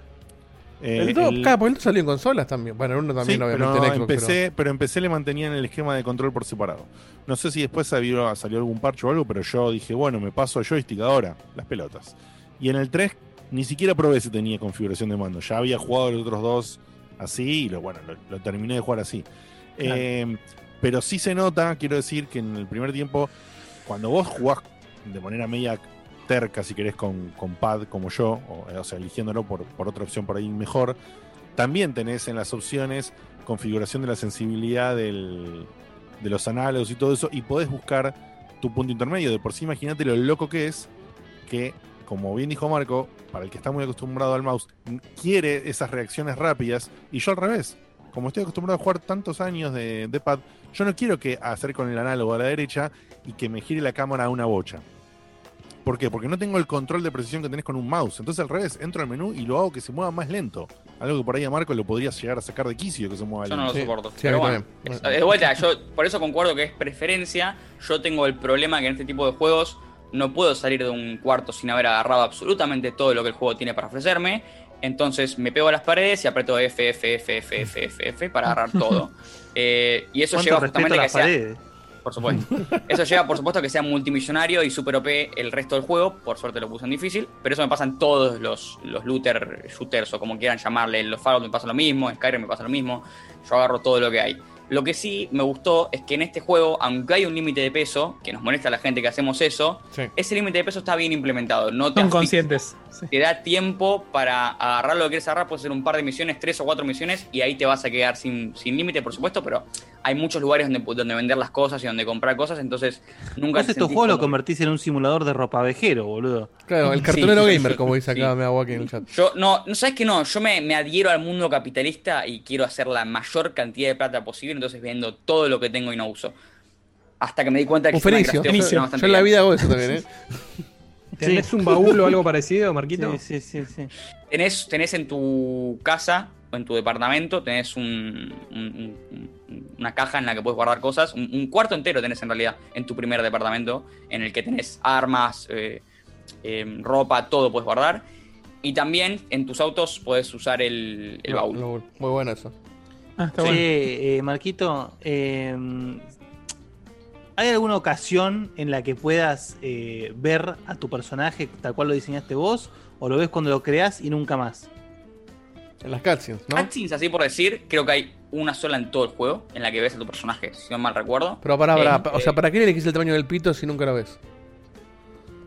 Es que no. Para que se diga que se podía hacer eso. Mirá, yo solo, yo solo tuve una sola sexing. O sea que hay como siete. Así que no te podría decir si es que vas a ver tu pito. ¿Y si te Eh, vio la pindonga o no?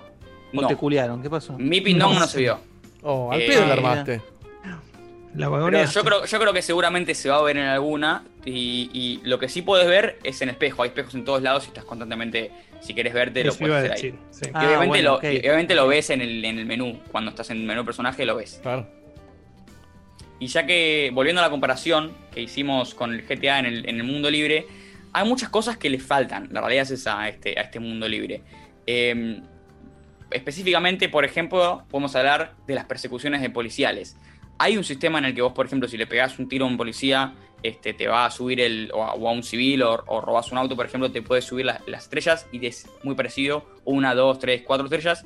Pero puedes tener hasta cinco estrellas y no hay tal cosa como una persecución pero policial. Por ejemplo, si vos te subís un auto, no vas a tener ningún problema. El problema va a estar si vos te cagás tiros en el medio de la calle y te quedas ahí. Ahí te van a empezar a llegar 40 monos y no vas a sobrevivir ni en pedo. Pero si te subís un auto, no te va a seguir ningún auto de nadie, ¿eh? Tipo, no Yo vas a leí tener que hay problema. todo, hay todo un tema con el, con lo de la cana, como que te aparecen, no tiene la, la inteligencia artificial bien diseñada, entonces te aparece de golpe en una esquina. Pero- pero- una esquina y te aparece el auto de golpe. Eh, es una gran crítica a la gente que le gusta cagarse a tiros y escaparse. Claro, a mí me encanta, ese es el problema. Yo tenía La- ganas de, al menos una o dos veces, probar cómo se siente de hacer la típica GTA. Me voy y voy a hacer un más shooting y mato a todo lo que veo en el camino y agarro el auto y me empiezan a perseguir helicópteros. La- pero, la, la ausencia de persecuciones, ¿vos la atribuís a una decisión de diseño? Es, es diseño o un bug? 100%. Es un error. No, es un error. O sea, son bugs que, es un que se le error- pasó. Es un error porque si no, no habría un sistema de, de estrellas. O sea, hay muchas features en este juego que se nota que claramente ni las, pe- ni las probaron, ni, ni dijeron, este, vamos a ver si funciona o no funciona. Este, creo que esta es una de ellas. Eh, o sea, no hay chance de que te, hagas- te hagan un sistema en el que te persigue la policía supuestamente, pero si te subes un auto, en tres segundos ya estás solo. Igual, es Eh, lo que dijiste vos el otro día que creo que va. ¿Te bajan las estrellas es de un toque? no de toque, pero te dejan de perseguir y en medio minuto, 20 segundos, ya no tenés ningún problema. Pero a mí, que- a, mí, a mí me pasó, perdón, Facu, y te dejo. A mí me pasó que justo probando un poquito el mundo abierto, y se fui, vi unos policías, armé quilombo a propósito. eh, como dijo Marquito, tal cual, me alejé, no sé, lo que sería dos cuadras o algo así. No me vino a buscar nadie, no pasó nada. A pie. Ah. No, no, no, con- me subí en Bueno, como me la Argentina. dos Poner un triciclo y ya está, boludo, claro. A pie es un poco Ah. más grave, se complica Sí. un poco más, pero también puede pasar lo Pero, mismo. pero pegué la vuelta manzana, digamos, y volví al lugar y, estaba, y me cagaban a tiros. Me fui otra vez dos o tres cuadras, volví al lugar y es co- es como que es re loco, porque se quedan ahí esperando que vos te acerques para volver a disparar. Apelan a la honestidad del criminal. Claro. Que Claro. vuelva para que lo.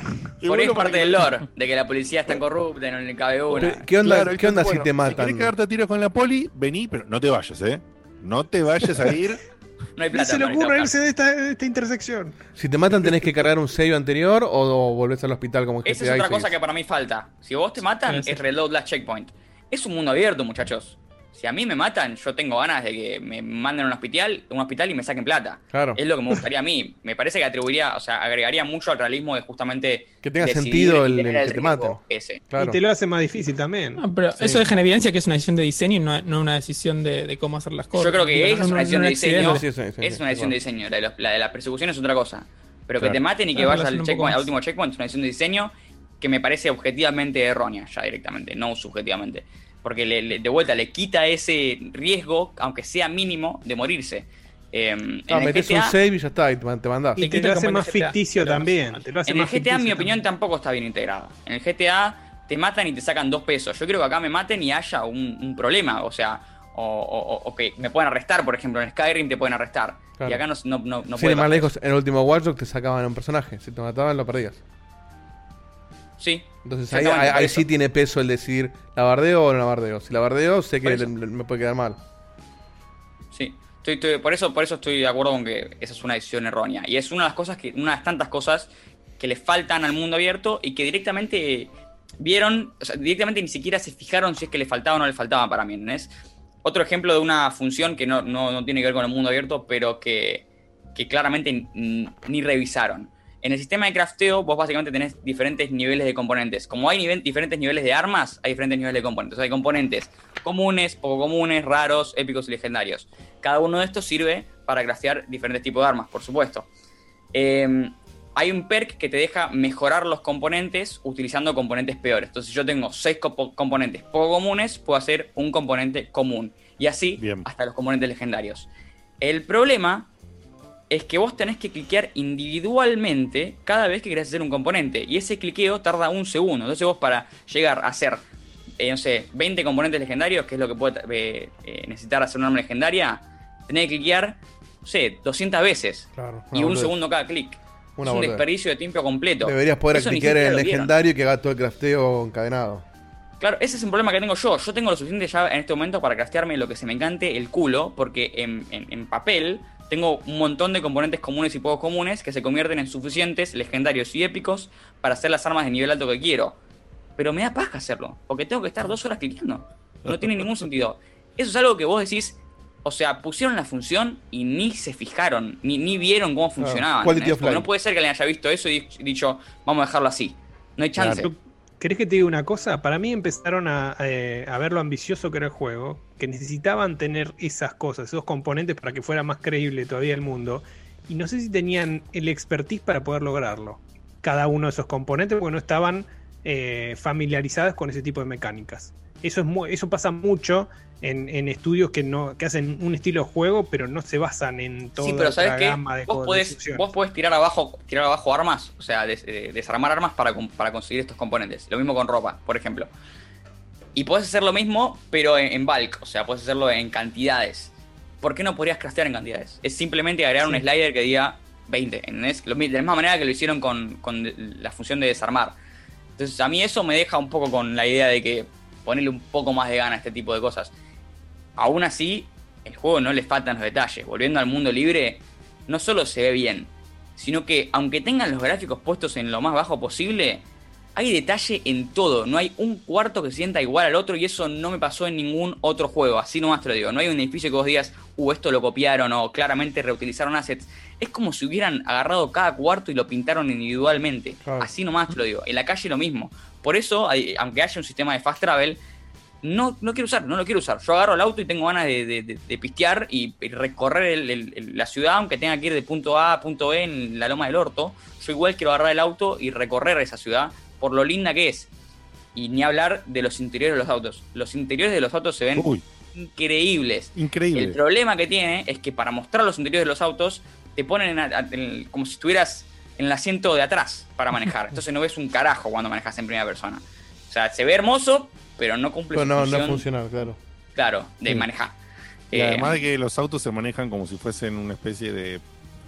No sé. Muy, ra- carne. muy arcade, ¿no? Las físicas de manejo no son, no son ideales y ni hablar si las agarrás con un teclado es bastante Tetris. Pero cumplen su función. O sea, no, Sí, no sí, las sí. criticaría por lo que son porque no tienden a tener buenas físicas de manejo de los mundos abiertos. La de GTA es divertida pero no es buena. eh, y la de este no es ni divertida ni buena, pero cumple su función de llevarte a punto A a punto B. Sí, sí. El ratito que probé el mundo abierto, el ratito que probé el mundo abierto, no podía creer cómo venís manejando, te bajás en cualquier lado y todos los edificios y las luces. Y las, son, la verdad que el mundo tiene una pinta que, bueno, nada, no lo pude probar más porque ahora vamos a pasar a hablar del tema de los bugs y eso, y haremos nuestro descargo ahí. Eh, ¿Te parece, Marquito, que queda algo pendiente como para ir cerrando? Yo, antes, Y, antes, de, eh, antes de hablar de los bugs, es, es muy relacionado, pero no es bugs. Te voy a preguntar por el rendimiento. O sea, ¿cómo lo sentiste en, en cuanto a cómo corre? No si hay bugs o no, sino la optimización. Yo lo jugué en una PC. Mi PC, para que tengan en cuenta, una 1660 Ti y un Ryzen 7 1700, que son ambos media gama, por ahí media alta considerados por sí, algunos. media alta. Eh, eh, sí, yo creería que es media alta, o sea, hoy en día te sale dos riñones acá en Argentina, pero bueno, bien, no significa mucho eso. Eh, no está bien optimizado. Además de los bugs, está muy mal optimizado. Yo me perdí el beneficio que tiene la gente de RTX, me la perdí por dos segundos aparte, porque son es, eh, tres placas arriba. Este, ¿Cuál es el beneficio? que es el DLSS, Ah, claro. que según tengo entendido y comentaron muchos periodistas, funciona maravillosamente y mejora la performance hasta un 30-40%. Si lo Sí, activas, como mi placa no es RTX, no lo puedo activar. Lo que yo leí es que, o sea, por lo general sirve para eso el, el DLSS, pero lo que leí incluso es que no solo es que lo mejora, sino que es imposible de jugarlo al mango sin el DLSS, ni siquiera en la Eso, 3090. eso es un hecho. Si vos querés 40K, 60 FPS y, y los gráficos al máximo, no puedes no activar DLSS. Y aún así, activando DLSS, hay pocas o ninguna máquina que logren esos resultados. Sí, Yo lo juego en sí. 1080, lo juego con los gráficos medio alto eh, y afuera de la ciudad tengo 60 FPS o un poco menos constante y adentro de la ciudad 40 con muchas ganas. Claro. Ahora, Marquito. ¿es justificable? eso- eso es lo que te dice, perdón, perdón, Cevita, que quería preguntarle específicamente. O sea, cuando vos estás en el mundo abierto, que te subís al auto, se te cae por lo menos a 40 frames. Y si vos estás yendo rápido en el auto, puedes ir hasta 30, la verdad. Eh, y no es común, porque mi máquina no es un juego que tira juegos 30 frames en, en calidad media. Se ve muy bien el juego, eso no hay duda, ¿eh? Sí. GTA 5 también se ve hermoso, el Red Dead Redemption 2 también se ve hermoso. El Red Dead Redemption 2 yo lo corro en alto a 60. Entonces es como que no hay una correlación entre lo bien que se ve y lo mal que corre. Claro, le falta, le falta pulir. le preguntar, falta pulir. sí. Eso te iba a preguntar si es justificable en comparación con otros juegos, si se ve tanto mejor que otros juegos como para que la- la- el rendimiento se, se hiera tanto. Creo Con- que en los gráficos máximos es el juego más lindo creado hasta hoy en día, eso no hay duda. Eh, pero aún así no lo justifica. Yo lo estoy corriendo en medio y corre mal. No, Sí. no puedes correr en medio que corra mal. Con la, la PC que tengo yo no existe eso. no- Sí, aparte no, no- se condice con los requerimientos que habían publicado. O sea, Ni hablar. No se aclararlo con los requerimientos. Los requerimientos que habían publicado, técnicamente yo tendría que jugarlo en ultra, Claro. a 60. Y no coinciden ni en pedo, los requerimientos cambiaron varias veces. El panelcito ese, los requerimientos cambió varias veces. Y, y a mí me pasó eso, que jugué toda la intro del juego sin ray tracing, teniendo una placa, una 2070 RTX que puedo activar ray tracing en otros juegos. Lo desactivé porque no me funcionaba de ninguna, se me caía muy al carajo. Olvídate, ray tracing Eh. hasta la 3090, casi 3080, no hay chance de jugarlo. Le desactivé el ray tracing, pero igual sin el ray tracing se ve increíble, Sí. pero increíble se ve el juego.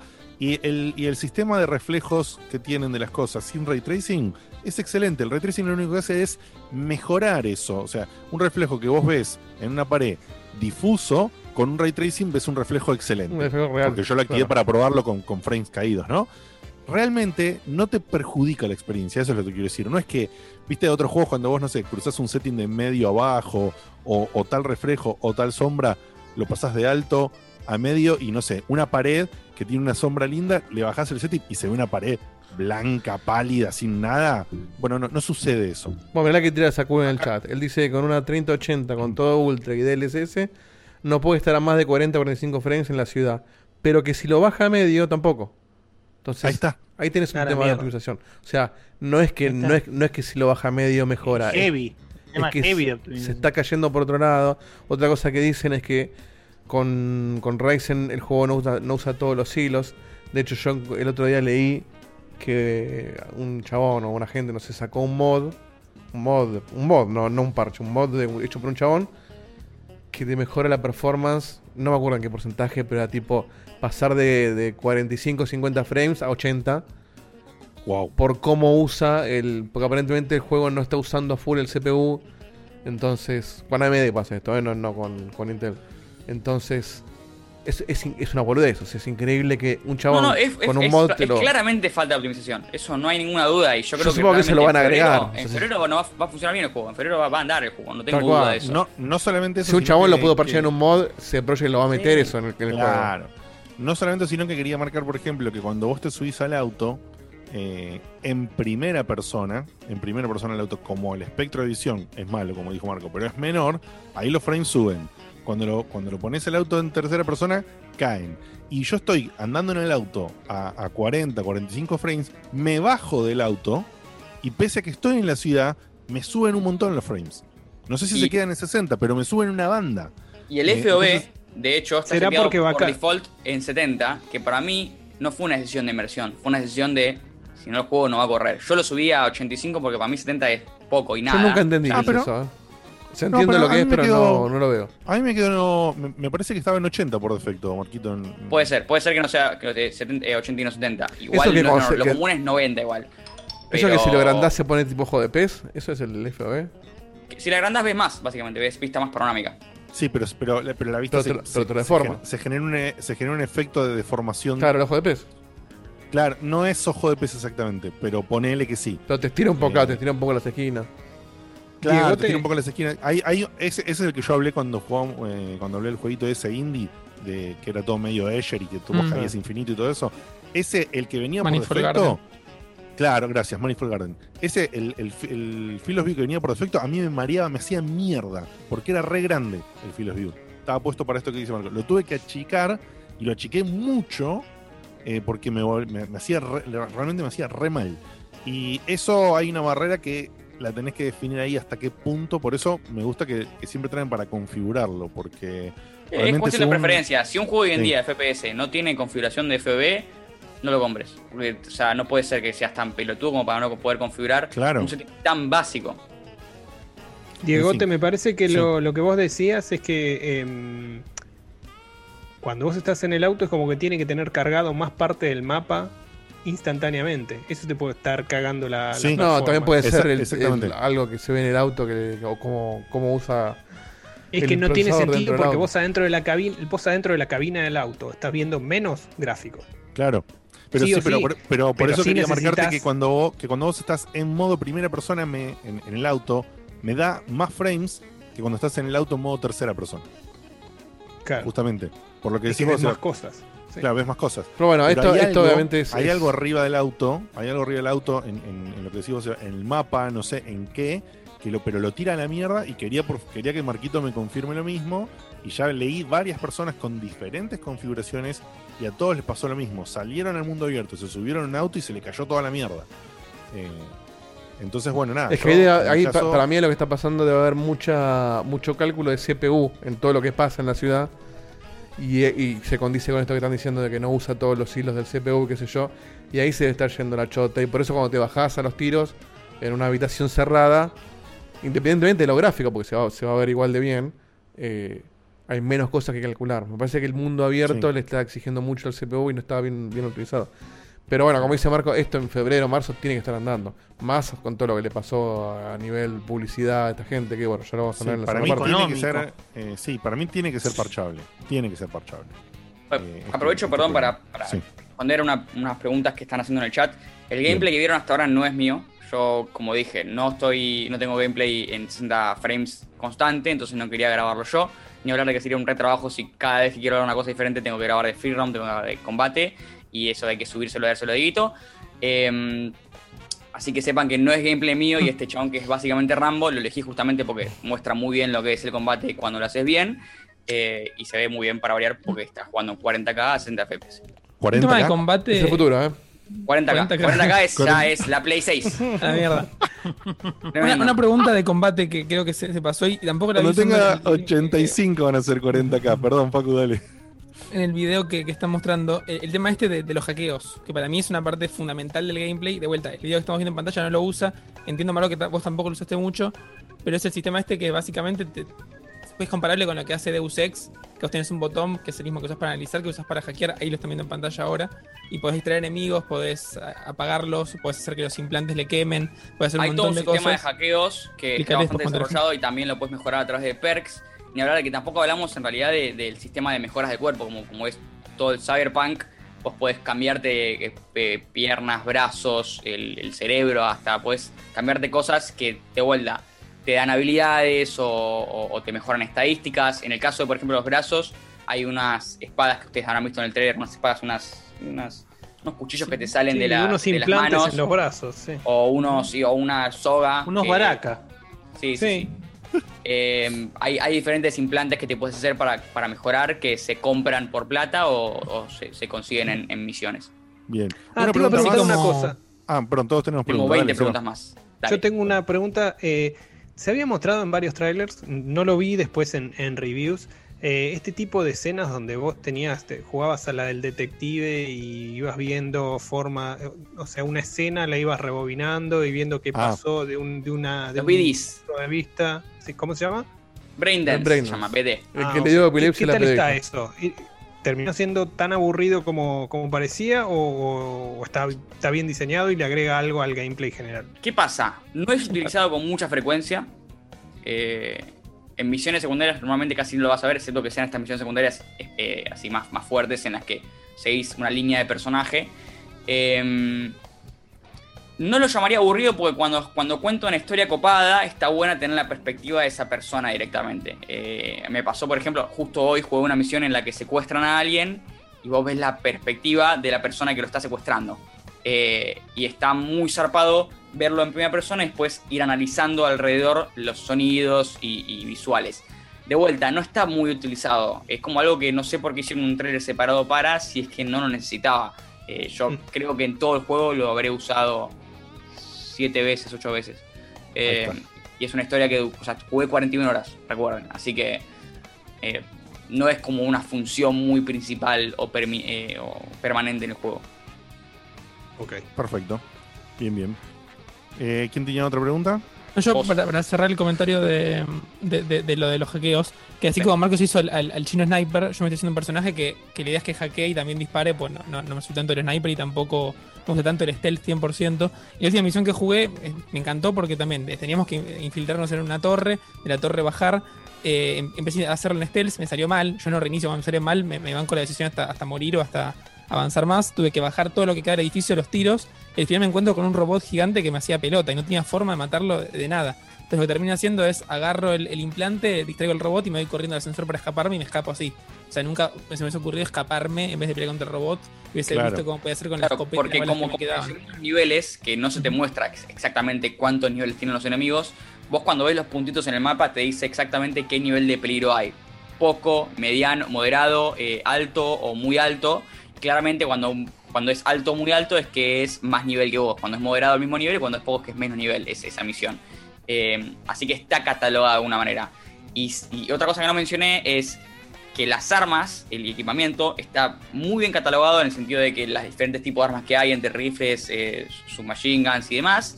Este, y hay una fuerte variedad en sus mecánicas. Por ejemplo, hay armas que se apuntan solas y disparan solas. No se apuntan solas, pero disparan, disparan solas. Vos, por ejemplo, pones el arma en un rango, en la crosshair en un rango, y tiras cinco balas y las tira todas automáticamente a la cabeza, por ejemplo. Eh, y que, que hacen diferentes efectos como fuego, este, poison, típico en, un, en- en- como por ejemplo en el Borderlands y demás. Eh, está muy bien implementado el sistema, algo que no mencionamos. Bien. Yo la pregunta que te iba a hacer era, este video justo lo muestra y se vio un par que toda esta parte de recorrer, eh, más allá que el chabón lo hace todo súper fluido, qué sé yo, no importa eso, pero eh, lo, lo de moverse tipo parkour, trepar acá, trepar allá, ¿vos eso lo probaste, lo sentiste bien? Eh, Mira, hay una mejora justamente que se hace a través de, de- de los Reaper Dogs, que son los que te ponen implantes, que es, hay una para hacer doble salto y una para hacer un salto más fuerte si mantenés apretado. Yo me puse el doble salto. A partir de eso mi vida cambió completamente eh, y pude utilizar más estas mecánicas de parkour que te ofrece el juego.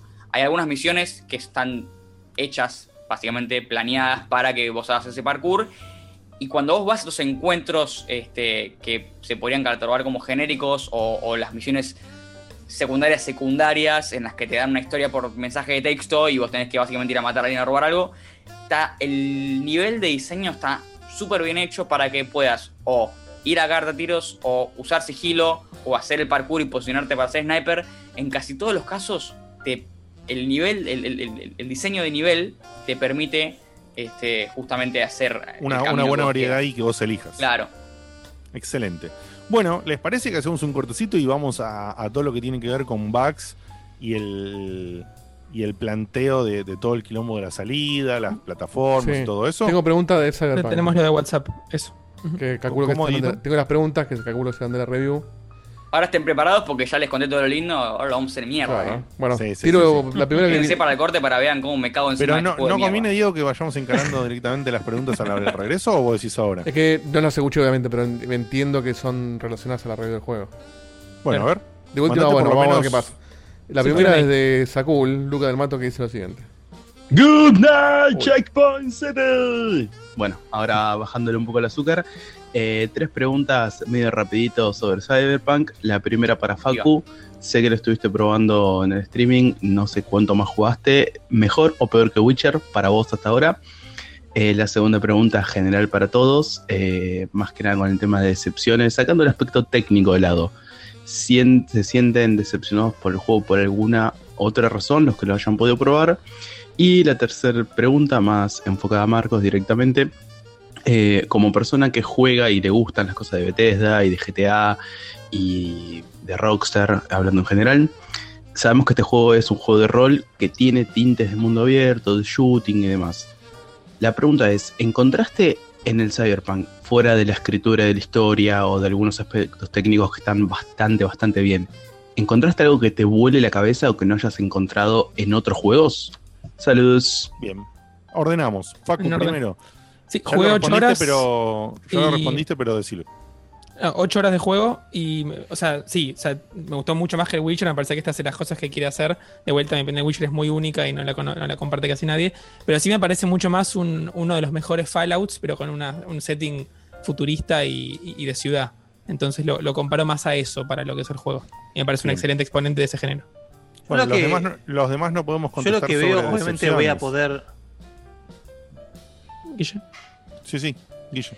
No, que iba a hacer una pequeña acotación que, que obviamente la voy a poder eh, verificar una vez que juegue el juego, pero eh, cuando veo el juego, cuando, cuando veo lo que ofrece o cuando lo escucho a Marquito opinar o todo, me da esa sensación que, que nos pasó a los que jugamos en su momento cuando salió el Deus Ex, el primero. Mm, Es decir, mucho Deus Ex.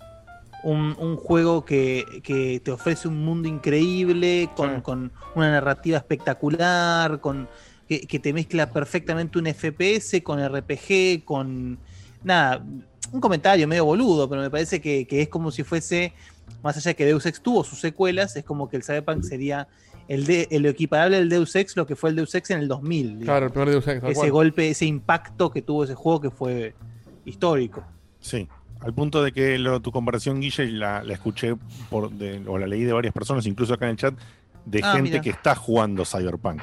Ah, bueno, Entonces, ok, no estoy tan errado entonces. No bien. estás tan errado para nada, por lo que, por lo que dicen. Marquito, la pregunta final, entonces la tercera para vos, era si habías encontrado acá como algo muy único, ¿no? En este Yo juego. que no, no sé, no sé si algo único, porque me parece que toma muchos elementos de otros géneros, de otros juegos, este, y los perfecciona de muchas maneras.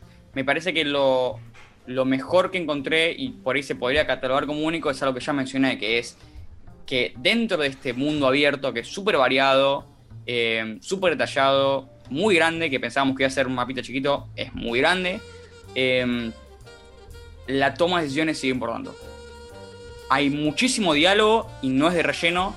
Y justamente esto de que las cada decisión que hagas se sienta con peso es algo que no muchos juegos lo- logran hacer.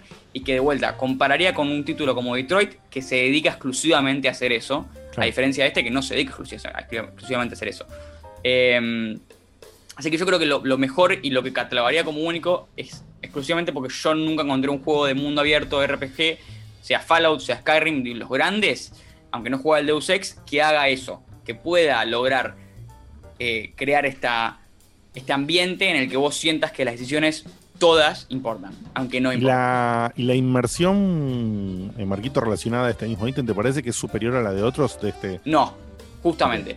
Me parece que depende de qué tipo de inmersión hablemos. El hecho de que sea primera persona está súper bien implementado y cuando vos vas a hablar con un personaje y tenés un diálogo con un personaje, se siente súper inmersivo, eso seguro, eh, por el hecho de que justamente el escenario es hermoso y todo lo que hay atrás de ese personaje es hermoso y el diseño de ese personaje es hermoso, entonces como que se siente todo muy real y, y- y las animaciones también. Eh, pero eh, la integración de misiones secundarias es bastante pedorra. Es ir, eh, apretar clic derecho en el traqueo de un, de un signo de exclamación y ir con el auto a buscar la misión.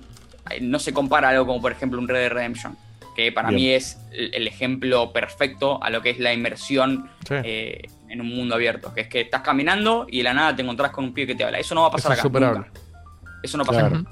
Eso no Bien. pasa acá, vos vas a buscar a ese personaje y le vas a hablar. Y cuando hables con ese personaje, esa parte está perfectamente hecha. Pero la integración y la, la transición entre estar en el mundo abierto y estar hablando con un personaje es Es sí o sí un menú, por decirlo muy primitivo. Claro, muy clarísimo. Bueno, Bueno, eh, curiosamente, una- todo lo demás audio que Sí. tengo, ninguno dicen que es Cyberpunk. Así que los tiro en la tanda y de última vemos Bueno, qué dicen. perfecto. Ok. Entonces, Pero, vamos pre- a pero una- preparen preguntas para la parte de debate que viene ahora, que le vamos a dar duro a todo. Así que ahí tiren Así todas es. sus dudas y críticas y lo que quieran.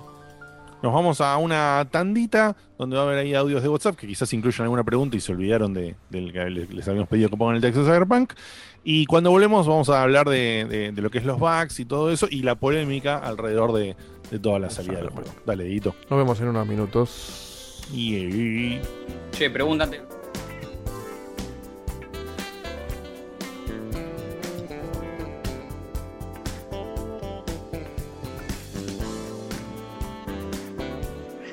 Ah, y pido perdón de antemano por si el audio es un poco cringe en algún momento.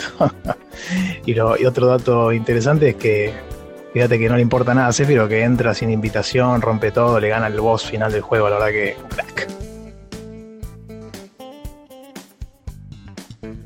Hola, checkpointers acá Santi Rod desde el HQ de Nintendo. Este, como todos los miércoles les deseo un gran programa. Hoy va a venirse picante ya que van a estar hablando seguramente del Cyberpunk. La verdad que yo quiero decirles que respecto a este juego me parece que toda esta situación está medio... ¿Qué es esa música? Ahora, suena, suena conocida. Es de, de ¿Qué hace Cloud? ¿Cómo? ¿Sephiroth? No, no me digas que, que se viene el Sephi para acá. ¿Qué está pasando? ¿Qué está pasando acá? ¿Por qué sigue esta voz música acá de fondo? Ahí está, pero mirá qué facha que tiene. No lo puedo creer, ¿qué hace acá? ¿Qué estás diciendo, Sephiroth? Que vas a obliterar a todo checkpoint. ¿Qué estás loco? ¿Vos qué te pasa? bueno, muchachos, les quería hacer este pequeño homenaje al, trailer que se mostró el otro día en los TGA. La verdad que estoy muy emocionado, creo que es los personajes que más me, gustó desde, desde Banjo Kazooie. Y la verdad que las referencias que hay en el trailer a, sucesos este, icónicos en el Final Fantasy original, tanto como la película Advent Children y también este, alguna otra escenita por ahí de la remake, la verdad que hacen un, un trailer im- impresionante. Pero bueno, como hoy van a estar hablando de otro tema, prefería este, comentar esto ahora y, y ya sacarme un poco las ganas. Eh, les mando un abrazo y, bueno, mañana esténse atentos que, va a estar el gran Sakurai, el maestro jugando a dos manos seguramente para mostrar cómo, cómo se mueve el personaje. Un abrazo muchachos. Pido perdón de antemano por el si el audio te resultó medio cringe en algún momento. Pasa que encima me di cuenta que me tuve que formatear y se me borraron unos drivers que tenía copados para levantar el audio. Así que voy a tener que buscarlo de vuelta y quedó medio baja calidad, pero bueno, la intención estaba. Y, un datito más, este Zephyro la verdad que, que se la banca tanto que va, va, va, a Smash sin invitación, sin nada, rompe todo, mata al boss final que tanto te cuesta ganarle, la verdad que un crack. Hola chicos, Laura de Pacheco. Estoy muy intrigada con lo que van a contar sobre el juego SD Projekt, pero con una mano en el corazón. Si el juego así como está lo hubiese sacado otra compañía, no sé, Ubisoft o BioWare, me parece que le hubieran tirado mucho más palos y acá se la están perdonando un poquito nomás por ser el cartelito amarillo. Un saludo. Buenas, Checkpointer, Leandro Najal les habla. Me siento muy diegote jugando al Cyberpunk, vistiendo a mi personaje y enojándome porque lo juego en primera persona y no se ve nunca. Y encuentro un casco que es re bueno, pero no se ve fachero.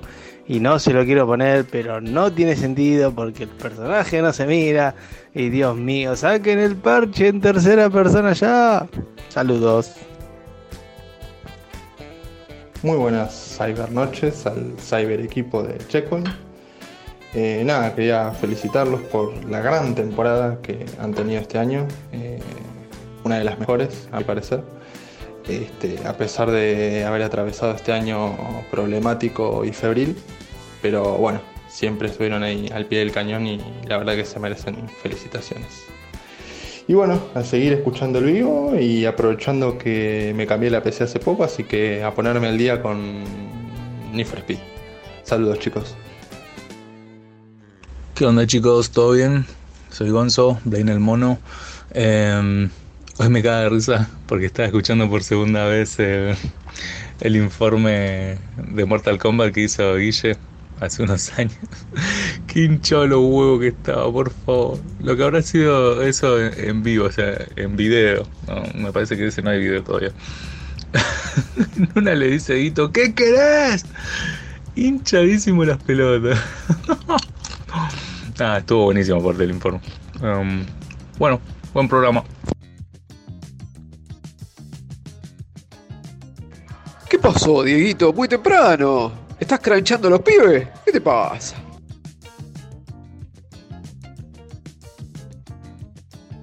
Bueno, bueno, bueno, bueno, bueno, bueno, bueno, bueno, bueno. Volvemos, volvemos, volvemos, Casi, casi. Casi, casi. Igual yo nunca les abro a ustedes hasta que yo no abro yo primero para que estén tranquilos. Igual les avisó, eh, les avisó dos veces. Igual les avisé. Sí, sí, sí. Pero, Yo leí el mensaje de recién, ¿eh? ya estaba preparado. pero siempre abro primero el mío para saludar y que estén, estén, ¿Te estén llegó la Play cerca. Seba al final? Eh, no, no, no, no me tenía que llegar a mí. Pero me fijé y tiene que llegar entre, tenía que llegar entre hoy y el viernes. Así que va a llegar el viernes a última hora, sí, con suerte. Y si no. Ojalá, ojalá porque tendrías un lindo fin de semana. Eh, lo Sí. que sí les pido, les pido un favor, dos favores. Uno, la gente, si van a mandar audios de vuelta que, que no son de Cyberpunk, no me digan nada. Si son de Cyberpunk, díganlo, así lo tengo en mente. Y a ustedes, mis Dieguito, amigos. ¿qué me deja en la NUS? ¿Qué me deja en la NUS, Dieguito? ¿Por qué? No, entiendo. Pero no es, es un audio que no es de Cyberpunk. Dale. Un audio que- Ah, perdón. Bien. No tengo idea que te dejan la luz. Eso Diego te, puede- te puede decir. Y, Sí, yo te pero, digo, depende pero segundo, les pido a ustedes un favor que estiren con algo irrelevante porque tengo que ir al baño. Viste que en la pausa yo no puedo porque tiro audios, así que voy y vengo en un minuto. Bueno, ok, dale. Bueno, hablemos, ah, para hacer un cortecito así chiquito, podemos hablar de que se de que finalmente se estrenó la, la película de Monster Hunter. Mm. Ah, mira. Y dicen que es nivel U-Ball. O sea, una cosa inmirable. Pero está Mila. Y, y- y- y Mila es una gran actriz, mientras no hace las ridiculeces que le hace hacer Paul Anderson. Pero bueno. Eh, Es el marido, ¿no? ¿Sabes que no sé? Mira que Entiendo no- que. No tenía que ni sí. idea. Paul Anderson es el de Fantastic Mr. Fox. ¿El de qué? No, ese es Wes Anderson. Wes Anderson, ahí va. Ah, no, no escuché Pareció. dijo. No. Paul Anderson dirigió Resident Evil, dirigió la primera de Mortal Kombat, o sea, hizo un par de cosas entretenidas, si se quiere, no, O- no obras de arte, pero parece que acá le pifió, me- le pifió más que lindo.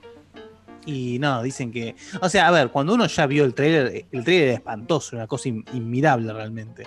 No, no, yo no había visto ni el trailer. Hasta que salga la segunda de Sonic, olvídate de buenas películas de videojuegos. ¿Pueden dejar de esperar que las películas de jueguitos sean buenas? O sea, sí, sí, claramente son- no ya hay son. películas de juego Son buenas. pareja, ¿eh? Son, están Sí, sí, casados. hay películas de juego Hay. buenas. ¿qué? Hay como, no sé, hay ju- judíos en el holocausto. Están todos Silent no, Hill. No. Silent Hill por- original. Muy, muy, muy fuerte, muy fuerte. Lo- ni, ni lo vamos a intentar de, de traducir.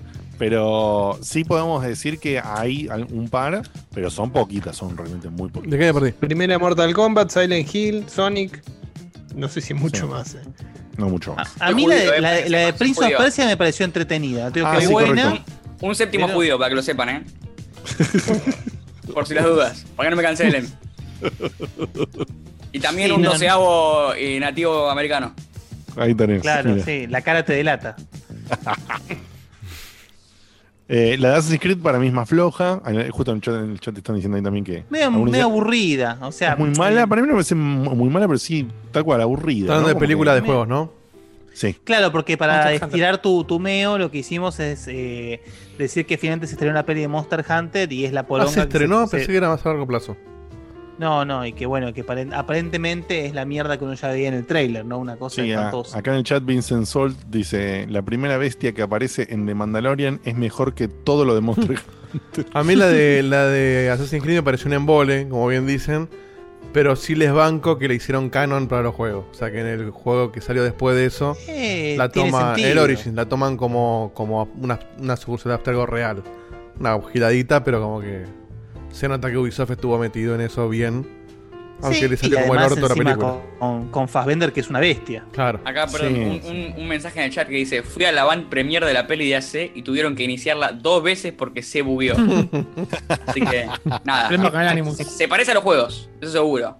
hermoso, hermoso. Muy bien. Bueno, eh, retomamos para eh, este súper especial del mundo de Cyberpunk. Y dicho, bueno, Marquito, no dijiste algo que era importante, pero que era obvio, ¿no? Estaba, el, el contexto era obvio, es un juego que te re gustó, que recontra recomendás eh, y que tiene sus cositas, pero que, y que por supuesto aquellos que no quieren jugarlo ahora con, con las cosas que vamos a decir ahora de los bugs y eso, eh, lo pueden jugar ahora o pueden esperar, por supuesto. Pero el juego te gustó, digamos, a, a nivel lo que propuso, digamos.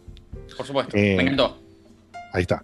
Pero, bueno, viene acompañado de un, de un par de, de problemillas. Vamos a hablar primero de, de la parte de los bugs y después podemos hablar de la, de la polémica alrededor de la salida, ¿sí? Eh, de los bugs y todo eso. Contanos vos, digamos, qué te fuiste topando y hasta dónde te sacaban de la inversión, te parecía una cagada, eran, te súper corrían del espectro o eran bugs en una línea que vos decís, bueno, es tolerable, por supuesto mejor si lo solucionan, pero comparándolo un poquito con qué peso tenía los bugs sobre la performance, ¿no? Eh, eh, por ahí, por ese lado encaralo. Mira, ya que hablamos directamente de la performance y la optimización, que yo ya la, tomé como dicha y hecha, que para mí ya es un bug, es un bug también, de, alguna manera u otra, este, la poca optimización y la mala optimización que tiene.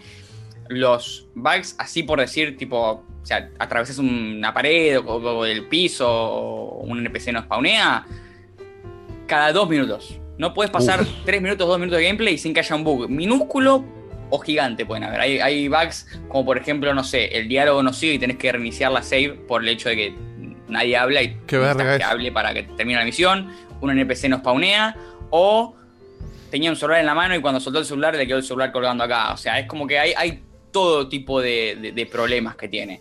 Eh, es sí, por supuesto que te quita la inmersión, porque de vuelta, tener que estar reiniciando el save cada 20 minutos, no, no voy a ser tan malo, porque hay periodos en los que pasan dos horas y no te encontrás con ningún bug que sea tan determinante como para tener que reiniciar la save o, o- o morir y volver Los a, ojos. a. Volví el bug de Assassin's Ah, perdón, estamos viendo el video de Estamos viendo, compilación estamos de viendo una compilación de bugs ahora justamente. Sí, es, Eh, es larguísima la ¿eh? Así que va, véanla porque hay un montón. Agarré dos videos de 10 minutos cada uno, así que tenemos 20 minutos de bugs para hablar por arriba. Este, a mí, eh, el- más gracioso que yo se los comenté a ustedes que me pasó es: vos podés llamar tu auto y que viene automáticamente, como, como se maneja solo porque es el 2077. Y me pasó que pegué el auto y el auto me vino de un lugar en el que no tendría que venir, no me vino de la calle, me vino de casi de adentro de una casa, de un patio. Sí, sí, una cosa rara. Y, Está y guardado ahí, está bien. Se atraviesa con, con una barra con un- una barrera No. que había y te da vuelta y explota de la nada. O sea, yo tenía ganas de manejar el auto y no pude, por supuesto me fui a pata. Eh, así que de eso está, está repleto, está repleto y sí... No Uy, mira parecía. ¿eh? Sí, sí, tremendo. Qué Y sí te quita de la inmersión. Yo les recomiendo a los que están escuchando en audio en este momento que vean el video por 10-20 minutos porque No, sí, es una locura. es van a ver de lo que estamos riendo. Por supuesto que los watermarks no faltan, pero es el mejor video que había, sin duda alguna. Eh, y sí te sacan de la inmersión los bugs. Eh, a mí no me Y pasó. mira que- eso, boludo, ¿cómo te va a sacar eso de la Bueno, inversión? pará. A mí- es que lo- las compilaciones lo que tienden a mostrar son como que lo más fuerte de lo, Lo fuerte. peor de lo peor. Claro. Sí, lógico. A sí, mí, sí. yo por ejemplo con ese bug no me encontré. Me encontré, por supuesto, con gente que estaba en T-Pose. Me pasó varias veces que, que te tenés que ir a una misión de sigilo y el chaval estaba haciendo así. Sí, hay un, mens- hay un mensaje religioso ahí. ¿eh? Sí. Un mensaje Pará. subliminal religioso. Ese, ese lo escuché varias veces, Marquito. Ese de que, se te- que el personaje se deja de mover y queda con el modelado base del 3D cuando está así en cruz, ¿te pasó? Sí, pasa todo, Ah. sí, pasa todo el tiempo. Ese eso lo leí que pasa en el Spider-Man. Ay, no, por favor. Leí que le pasaba, no, no lo vi yo, pero le- lo vi que en Spider-Man lo que les pasaba, supongo que lo han parchado. Que cuando activabas Ray Tracing, ellos no estaban acostumbrados a, a pensar en, la- en los reflejos. Y vos veías en los reflejos de las ventanas todos los personajes en T, porque no los tienen que animar en las cutscenes. Claro. Sí, pasa, pasa mucho eso de que las animaciones se rompen y como de- dije de vuelta, queda un solar colga- colgando en el aire o eh, el personaje se tenía que estar caminando y está deslizándose como si estuviera en una pista de hielo. Cosas así que de vuelta rompen la inmersión, pero son muy minúsculas. Lo que más molesta en realidad son los problemas que no te permiten continuar, que son Claro, bastante claro. pertinentes y constantes y no se dan tan seguido como de, de vuelta estos problemas con animaciones o boludeces, pero es como que estás constantemente peleando contra el juego para poder progresar en, en la historia de misiones secundarias. Es una verga, boludo. Y es una molestia es que terrible. para mí hace que valga la pena esperar hasta febrero, lo cual de vuelta. ¿Por quedar con febrero porque sabes algo? Porque Claro, eso estimás- te iba a preguntar, ¿por qué decís Ellos, febrero? ellos dijeron, ellos dijeron que van a sacar dos parches, uno en enero y uno en febrero. Ah, ok.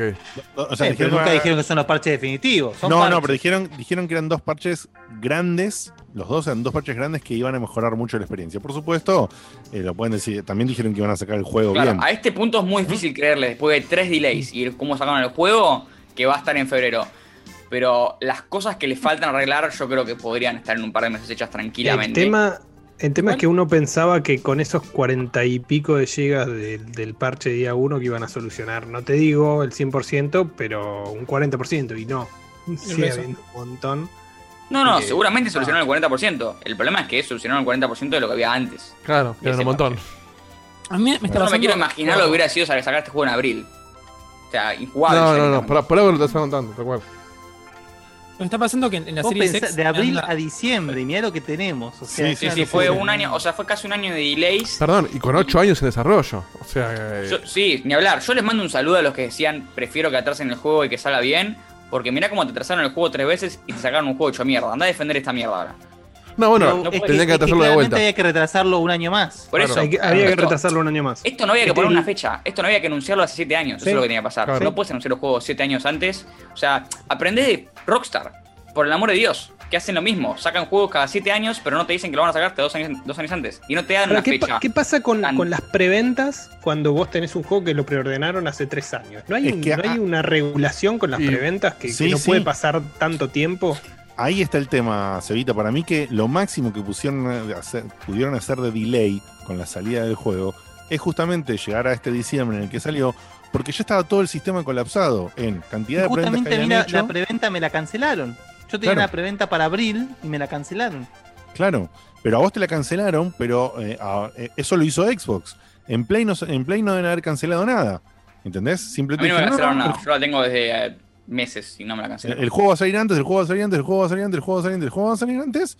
eh, y. oh, perdón, el juego ya va a salir, ya va a salir, ya va a salir. Y salió. Y todo para no, para no tener que cancelar las preventas. Ahí hay un tema de que para mí se equivocaron, se pusieron, los tipos se pusieron muy golosos con, con el tema de que les entre guita. 8 millones de preventas tenían. Ahí 8 tenés. millones. Acá, acá Gabri dice, no tuvo 8 años de desarrollo, The Witcher 3 salió en 2015 y hasta que no lo terminaron no empezaron más con este. Entonces, ¿por qué lo anunciaste antes de empezar a hacerlo? Claro, si eso fuera tal verdad. cual. ¿Vos te parece anunciar un juego que no arrancaste a hacer? Tal cual. ¿Por qué? Porque lo escribiste. No, a ver, No, habían anunciado, me acuerdo que era, era la imagen de la chica con las piernas eh, de prótesis, clásica esa imagen, que básicamente te habían dicho, bueno, nuestro gran próximo juego va a ser Cyberpunk. Está, tal cual. El tema es que, bueno, lo que 4. vos decís, Marquito, es cierto, que es justamente, si vos, te- es un proyecto no ambicioso, es, es, es robar Fornox esto. Entonces, eh, justamente lo que decís vos, llevate unos cuantos años de desarrollo, mirate cómo va el proyecto, y ahí de última decís, bueno, acá claramente nos faltan dos años, ahí lo anunciamos. Es Ahí que la generación de expectativas fue exclusivamente de ellos. Ellos sabían lo que, la- la- lo que el público que manejaban y todas las decisiones que hicieron fueron conscientes. O sea, Sí, por por eso yo no, no le saco ninguna responsa- eh, ni responsabilidad de cómo es- la cagaron es- magníficamente y es una falta de respeto completamente, especialmente lo que hicieron en, en Play 4 y en Xbox One, lanzar un juego así. Bueno, y viste el, el comunicado que el comunicado que sacó Rockstar El CEO. poco, que ahí te das No, bueno, pará, eh, el no, CEO perdón, 15 sí, días antes estaba diciendo que el juego 15 o dos semanas antes estaba diciendo no tenía que Max. estaba impresionado con la performance Sí. en juegos de Play 4 en- y, Play, y Xbox One. Qué hijo Una locura. Sí, No, y- impresionado, Es un ladrón, sí, todos pero- estamos impresionados. Pero fíjate, cual, fíjate la, la contradicción y cómo, y cómo te toman por boludo. Porque el comunicado que sacaron hace poco, ofreciendo refunds, diciendo, bueno, si lo compraste en, en Xbox o en PlayStation y querías el refund, te lo damos. Si no va a aguantar, anda a pedirle refunds a Compomundo, ¿no? Pero bueno. Eh, el los tipos dijeron en el comunicado, no nos dimos cuenta de lo mal de, de lo, de lo mal que andaban consolas de generación anterior y creemos que deberíamos haber dedicado más tiempo y se contradice con el hecho de que ellos prohibieron, por embargo, mostrar imágenes no prohibidas por ellos. O sea, vos no podías capturar el juego en Play 4 para Esto mostrarla. fue un intento deliberado de Entonces sacarle sí te diste cuenta. no tenía ni idea. ¿Cómo no te vas a dar cuenta aparte? No podés atrasar un juego tres veces, Ah, no mostrar gameplay de última cuenta. Y para variar decir que funciona bien en última generación. No, son todos hechos que uno atrás de otro te va a entender que claramente no les importaba un carajo. Ni hablar de que dijeron que el juego era Gold hace, no sé, medio año ya casi que el juego es Gold. El juego no era Gold en ese momento. No es Gold Mm, ahora ve. el juego. Entonces, Sí, sí, porque eso, es, para- eso es un el cash juego grab, no, es un cash no- es gold en el sentido de que si vos para terminar realmente un- una misión tenés que parar la misión y cargar un checkpoint, eso no es gold. No, y eso pasa. Gold- El Gold, el Gold 20 es que veces, se imprime. 30 veces listo, pasó. se frisea, se frisea el build y esto se imprime y se pone. Sí, se- sí, se pero pone justamente vos le pones el importa sello de después Gold, lo que. Solita. Claro. Vos le pones el sello de gol cuando el juego es terminable. Ese es el concepto de Claro, gol. Cuando el juego es terminable. Si una misión se te traba y tenés que cargar un checkpoint, eso no es terminable. Es terminable con un workaround. No Sí. terminable de manera natural. Entonces ahí está el, eh, también el, el robo. Esto una, ¿Entendés? una vez más saca el tema a la luz de la, lo obsoleto del formato físico. Porque vos te compraste el físico de este y lo querés jugar físico dentro de 30 años cuando ya no exista más PCN. Va a estar rotísimo. No lo puedes jugar. No lo puedes jugar directamente. O sea, Ahora, que el, físico saben- no ustedes sirve. decían- ustedes decían lo que, lo que dijo el CEO hace unas semanas sobre la performance de Play 4 y Xbox One. A los eh, inversores que estaban muy pendientes de lo que iba a ser el, juego, porque ya habían, habían tenido un, un golpe fuerte después de los delays, les dijo, nosotros estamos, estamos al tanto de que un juego así de grande tiene errores, pero estamos lo suficientemente eh, seguros de que no los van a encontrar así de fácil los jugadores. Es una hipocresía total, por supuesto. Claro. Y, y- y- No, eso es cinismo puro. Fue tan fuerte que Eso es las puro. acciones, las acciones de CD Projekt bajaron 30% el día de salida del juego. 30%. Es muchísimo. Mil millones de, de dólares perdieron los tipos, los fundadores de- del estudio en el día de salida. Mil millones. Sin hablar de lo que van a hacer las, las refunds, que ya obviamente las, las tiendas, ya eh, tanto Game te dice que, te las, que no te las puede devolver, PlayStation ya se puso en puto y te dijo que no te las puede devolver. Eh, en las consolas de eh, Xbox eh, One X y Series X corre bastante mejor que en, Play 4 Pro y, PlayStation 5 y ni hablar de, PlayStation 4 base. Entonces se pusieron la, gorra los de PlayStation y en Xbox es como que se piden menos, pero están poniendo la gorra distintas tiendas que no quieren devolverte la guita. Eh, Ahora, no, pregunto- mostró- no había forma de que vos vieras cómo se veía este juego en la Play 4 base antes de empezar, No. antes de que salga el juego. Le pregunto, esto, esto más para, por ahí para Guille, aunque me imagino que Sí, de- preordenaste, ¿no? Claramente. eh, Sí, al ser leyes de otros países, por ahí Guille no tiene la información, pero digo, ¿qué grado de responsabilidad tiene Xbox o Sony o Garbarino, si te, bueno, Garbarino por ahí no tanto, pero un actor digital No, que te sí, certifica sí. un juego. Si nosotros, si nosotros, si nos guiamos por nuestras leyes, son todos solidarios. Todos tienen O sea, que. Sony y Microsoft te digan no te refundé un juego que ellos certificaron en su store. Eso está, no- no- está rozando lo... Bueno, lo inmoral seguro, pero lo ilegal... Y sí, sí, sí. Esto te, te habilita totalmente un, un reclamo de consumidor. Porque... Imagino que en Estados Unidos más aún. De hecho, en Estados Unidos eh, estoy muy seguro que hubo un caso, no te digo parecido, pero más o menos análogo en el, en el sentido de refunds digitales. Pasa que PlayStation. Bueno, acá eh, tuvimos lo de, lo de, perdón, lo de la publicidad de PlayStation Plus, que también la resolución fue cualquiera, pero este, si hubo juicio por eso, imagínate por, por un refund de esto. No, no, es que, es que justamente, si, vos- o sea, esto es básicamente, podés, eh, podés ir por, por varios lados, desde publicidad engañosa hasta justamente, hasta te diría que es casi, justa- eh, en la- lo que es Es la de Play estafa. 4 y Xbox es una estafa. Es una estafa. Es una estafa, entonces es complicado, o sea, hay que armar un caso importante mm, acá en Argentina porque como siempre eh, estamos, estamos atrás. Pero, por ejemplo, ahí en el chat dice Sakul que dice que salió hace poco que la certificación de consola lo único que hace es ver que no rompa la consola o el SEO. O sea, si vos como Sony decís de una, mira, nosotros los productos que ofrecemos en nuestra tienda cumplen con estos requisitos. Y ese va a ser el caso. O sea, ellos no tienen nada que ver con que sí, Project Red decidió vender un juego que estaba roto. No rompía, no cumplía con los requerimientos que necesitaba para estar en la tienda que vos firmaste cuando dijiste quiero comprar en la tienda. Sí, pero, Sí, pero por ahí bueno, que pero, en lo que, es no se pueden- consumidor, en lo que es consumidor, eso que vos decís es, es un es un contrato de adhesión donde el consumidor no prestó su, su conformidad de forma directa, no hay voluntad, eh, hay mucho, mucho material que te indica que justamente esto se lo engrampaste al consumidor, ni más ni menos que eso. Perdón, y hay que hacer una, Es- una, una salvedad y una diferencia. Respondiendo a Leandro Najaris que dice: Con No Más Sky no se arregló ya. Hay una diferencia. No Más Sky le faltaba contenido respecto a la promesa del tipo, que es otro tema, es cuestionable y todo lo que vos quieras. Pero el juego andaba. O sea, no tenía problemas técnicos. Andaba, era terminal y era un juego disfrutable. Podía decir, che, eso. me vendieron otra cosa que, corto, que no era lo que me dijeron en la Me- E3. Ni estaba de acuerdo. hablar de que era un estudio AA con la plata de Sony. No, Claro. eh, megalodonte titán de la industria. Es tan grande si Project Red igual. Hoy en No es tan sí. grande como lo estamos No, pintando. son los dueños de Gogo, Hoy en ¿cómo que día no son sí. grandes? O sea, Sí, Hoy en día es sí. gigante. tienen pocos juegos, pero son los, dueños, en serio. son los dueños de Gogo. O sea, es como que te diga Valve, más chico, pero, pero tienen una guita. No, Ustedes no están es que viven pensando de Witcher CD nomás. Projekt- Ustedes están pensando en el CD Projekt de Witcher 1, que sí, era Claro. un estudio chico. Pero Claro. hoy en día es una bestia de estudio.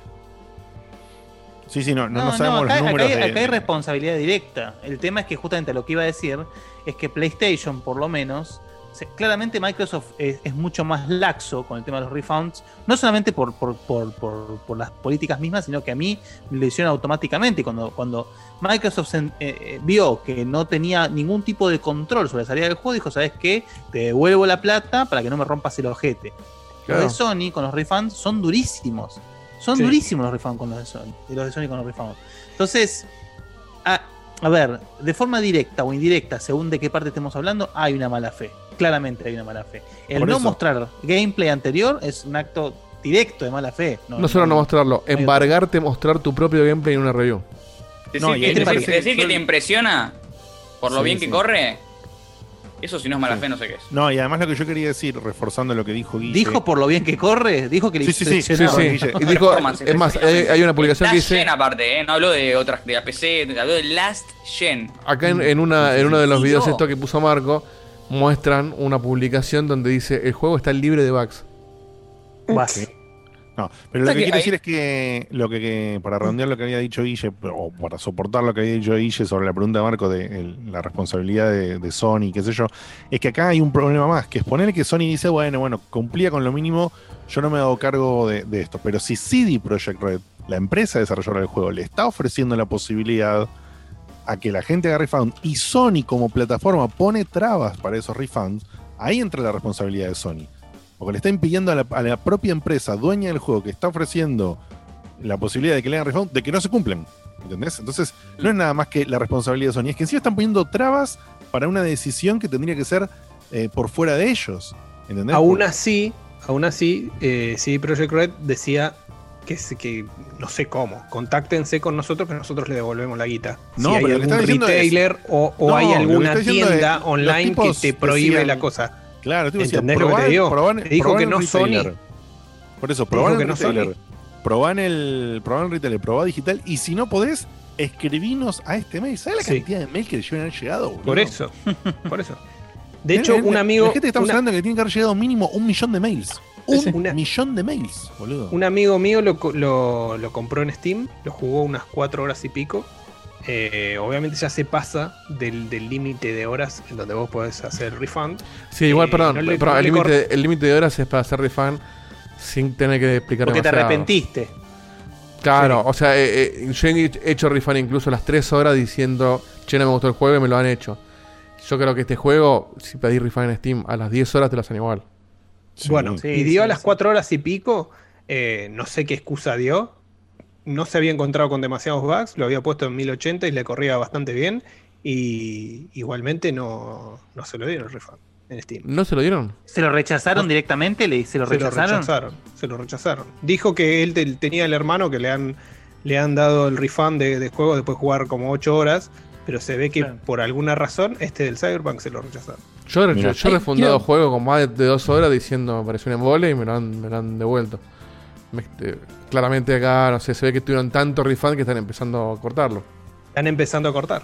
O, o ven directamente la, la- la excusa por la cual querés refundar y. y Pero la excusa es público conocimiento, ¿no? No hace falta explicar demasiado. Claro. Claro, hay- pero hay- Le hay pones un link a este video. Igual los vuelos por la pandemia, pero mira cómo estamos. Hay dos temas que, que me fui a destacar acá que no sé si pasan desapercibidos o qué, pero, pero sí no los escuché tanto. El primero es, yo, yo tengo la versión de Xbox Series X, o es la de Checkpoint mejor dicho, y la verdad que corre, no digo perfecto, porque perfecto está lejos, pero cero bugs. O sea, si tuviese que hacer la review yo, no pondría como negativo el tema de los bugs porque no los hay, no me los cruzo, y si son, son los normales que pasan en cualquier juego de tipo de mundo abierto.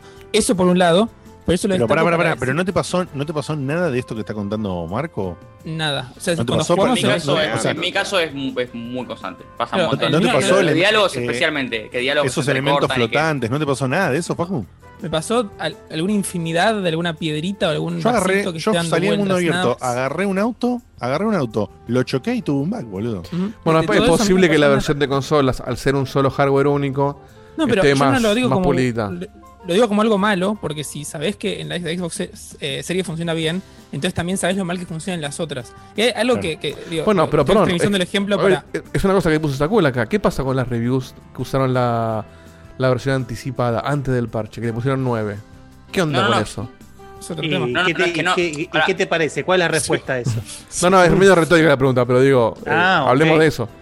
No, pero si, si yo hago la review como Series X es un puntaje y si la salen de Play 4 es algo No, pero perdón, pero distinto. vos le hiciste una versión ya parcheada encima.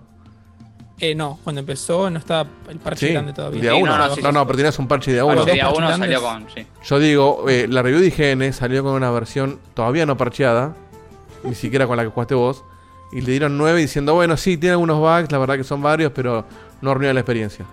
O te cagaron de arriba un No, puente. no los dejaron, y no importaba el sistema que tuvieran, no los dejaban poner footage de, de lo que ellos lo que ellos grabaron.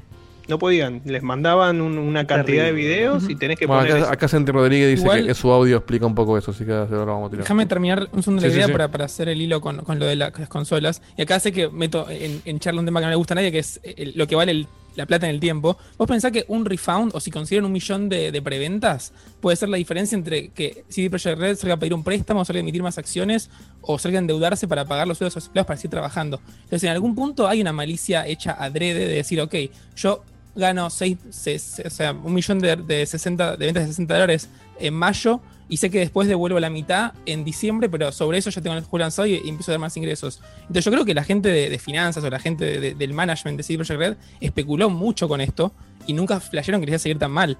Pero la decisión fue adrede y era un Obvio. si pasa, pasa. Sí. De acá a la China. seguirlo retrasando. No hay ningún no tipo de- no de retrasarlo. duda. No puede salir así para mí. No. Deberían haber Pero hecho se- eso, pero A No mí me parece que, por supuesto, no lo vamos a saber nunca, salvo que eh, de- cuando esto esté un poco más apagado, ¿viste? Cuando aparecen las verdades de que consigue alguien o que consigue Hmm. incluso, o que cuenten En un 10 poco los propios, los propios Los desarrolladores. whistleblowers.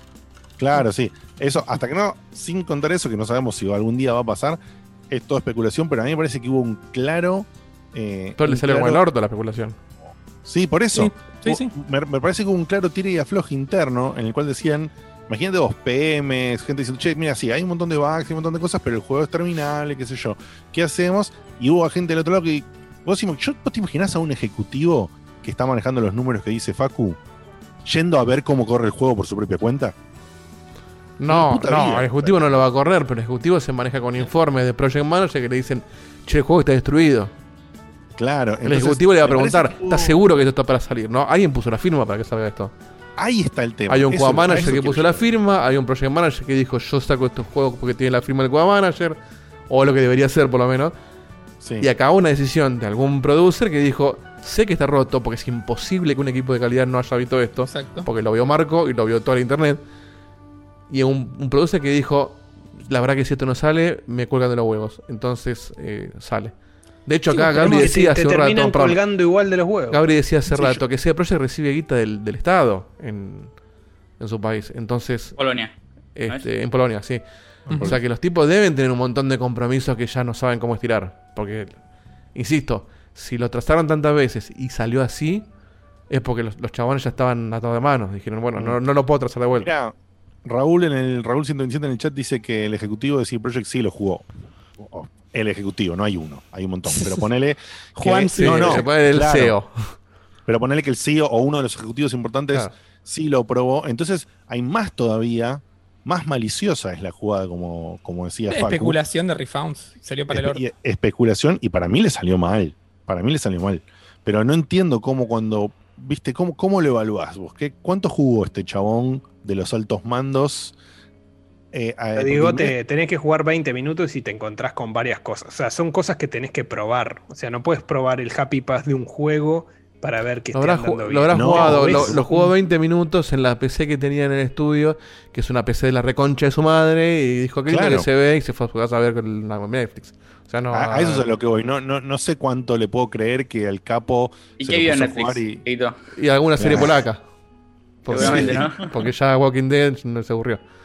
Eh, El- el- lo que se pierde mucho, no, no de nuestra parte, que sabemos que, estas cosas pasan cada tanto, pero se pierde mucho para la gente que estaba esperando el juego porque era mm, super mega conocido. El perdés el respeto en el estudio también. Un Obvio. poco. Porque Sí, decís, bueno, "Che, o sea, estos me cagaron una vez, me cagaron. Están corriendo la misma suerte que es lo que le pasó a Blizzard. Blizzard Claro. era un era un, un estudio intachable antes. sí, es ahora verdad. mirá.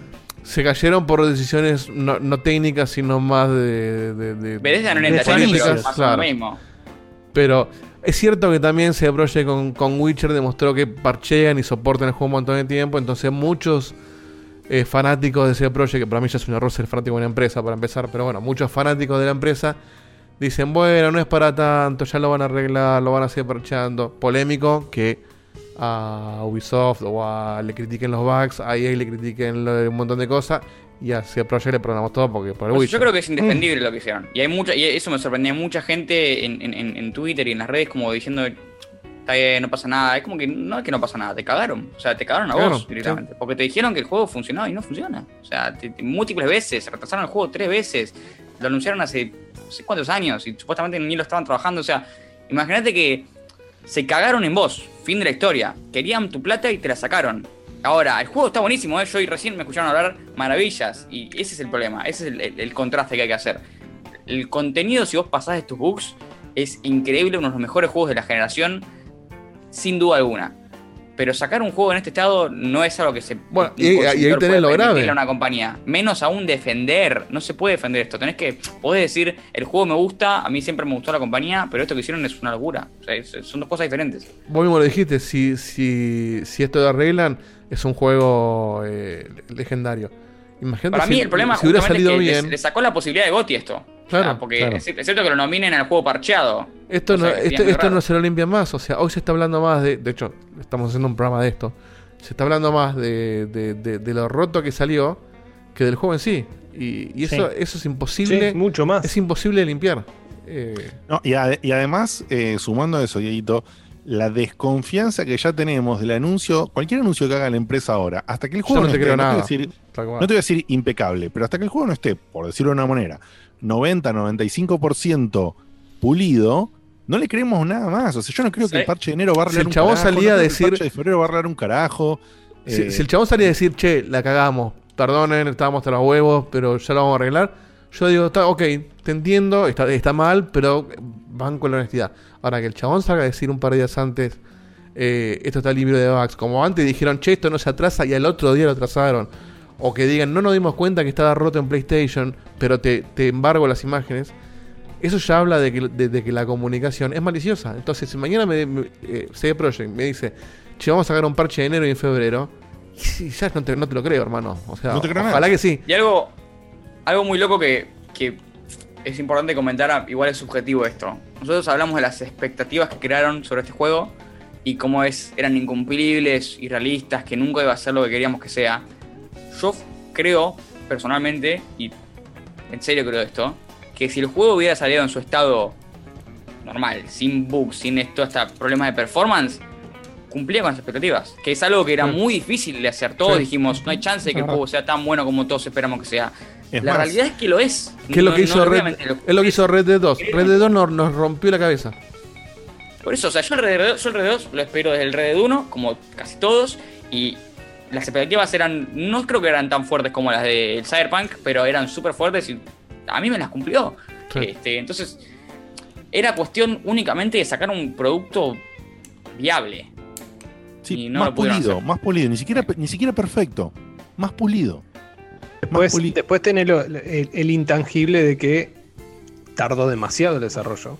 Si verdaderamente fueron 7 años, si fueron 6, si fueron 8. Perdón, tardó demasiado el- del anuncio. Tardó del mucho el desarrollo. Entonces Igual no vos decir nada, para vos fueron dos meses quizás. Por eso, pero perdés, perdés la, la noción de ¿para qué mierda lo saco? ¿Lo, lo dejo para PlayStation 4 y Xbox One?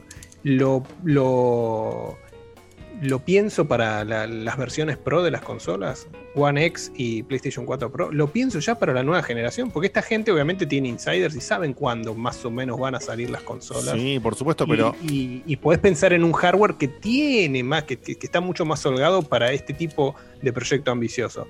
Eh, y, y evidentemente se cagaron en todo eso. ¿Qué Exacto. podrías haber hecho? ¿Qué pasa? El, el 80% de, esa, de esas 8 millones de, de preventas deben ser de Xbox One y PlayStation 4.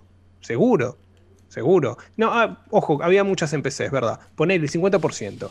El 50% ya dejas en, en 4 millones de preventas. Y sí, Sí, es la mitad de la guita que tenías pensado ganar con, con el pre-lanzamiento del juego. Acá Gabri dice que eh, haciendo memoria, Witcher 3 también salió rotísimo y es un juegazo. Que es cierto, es un juegazo. Es cierto que Mm. salió roto.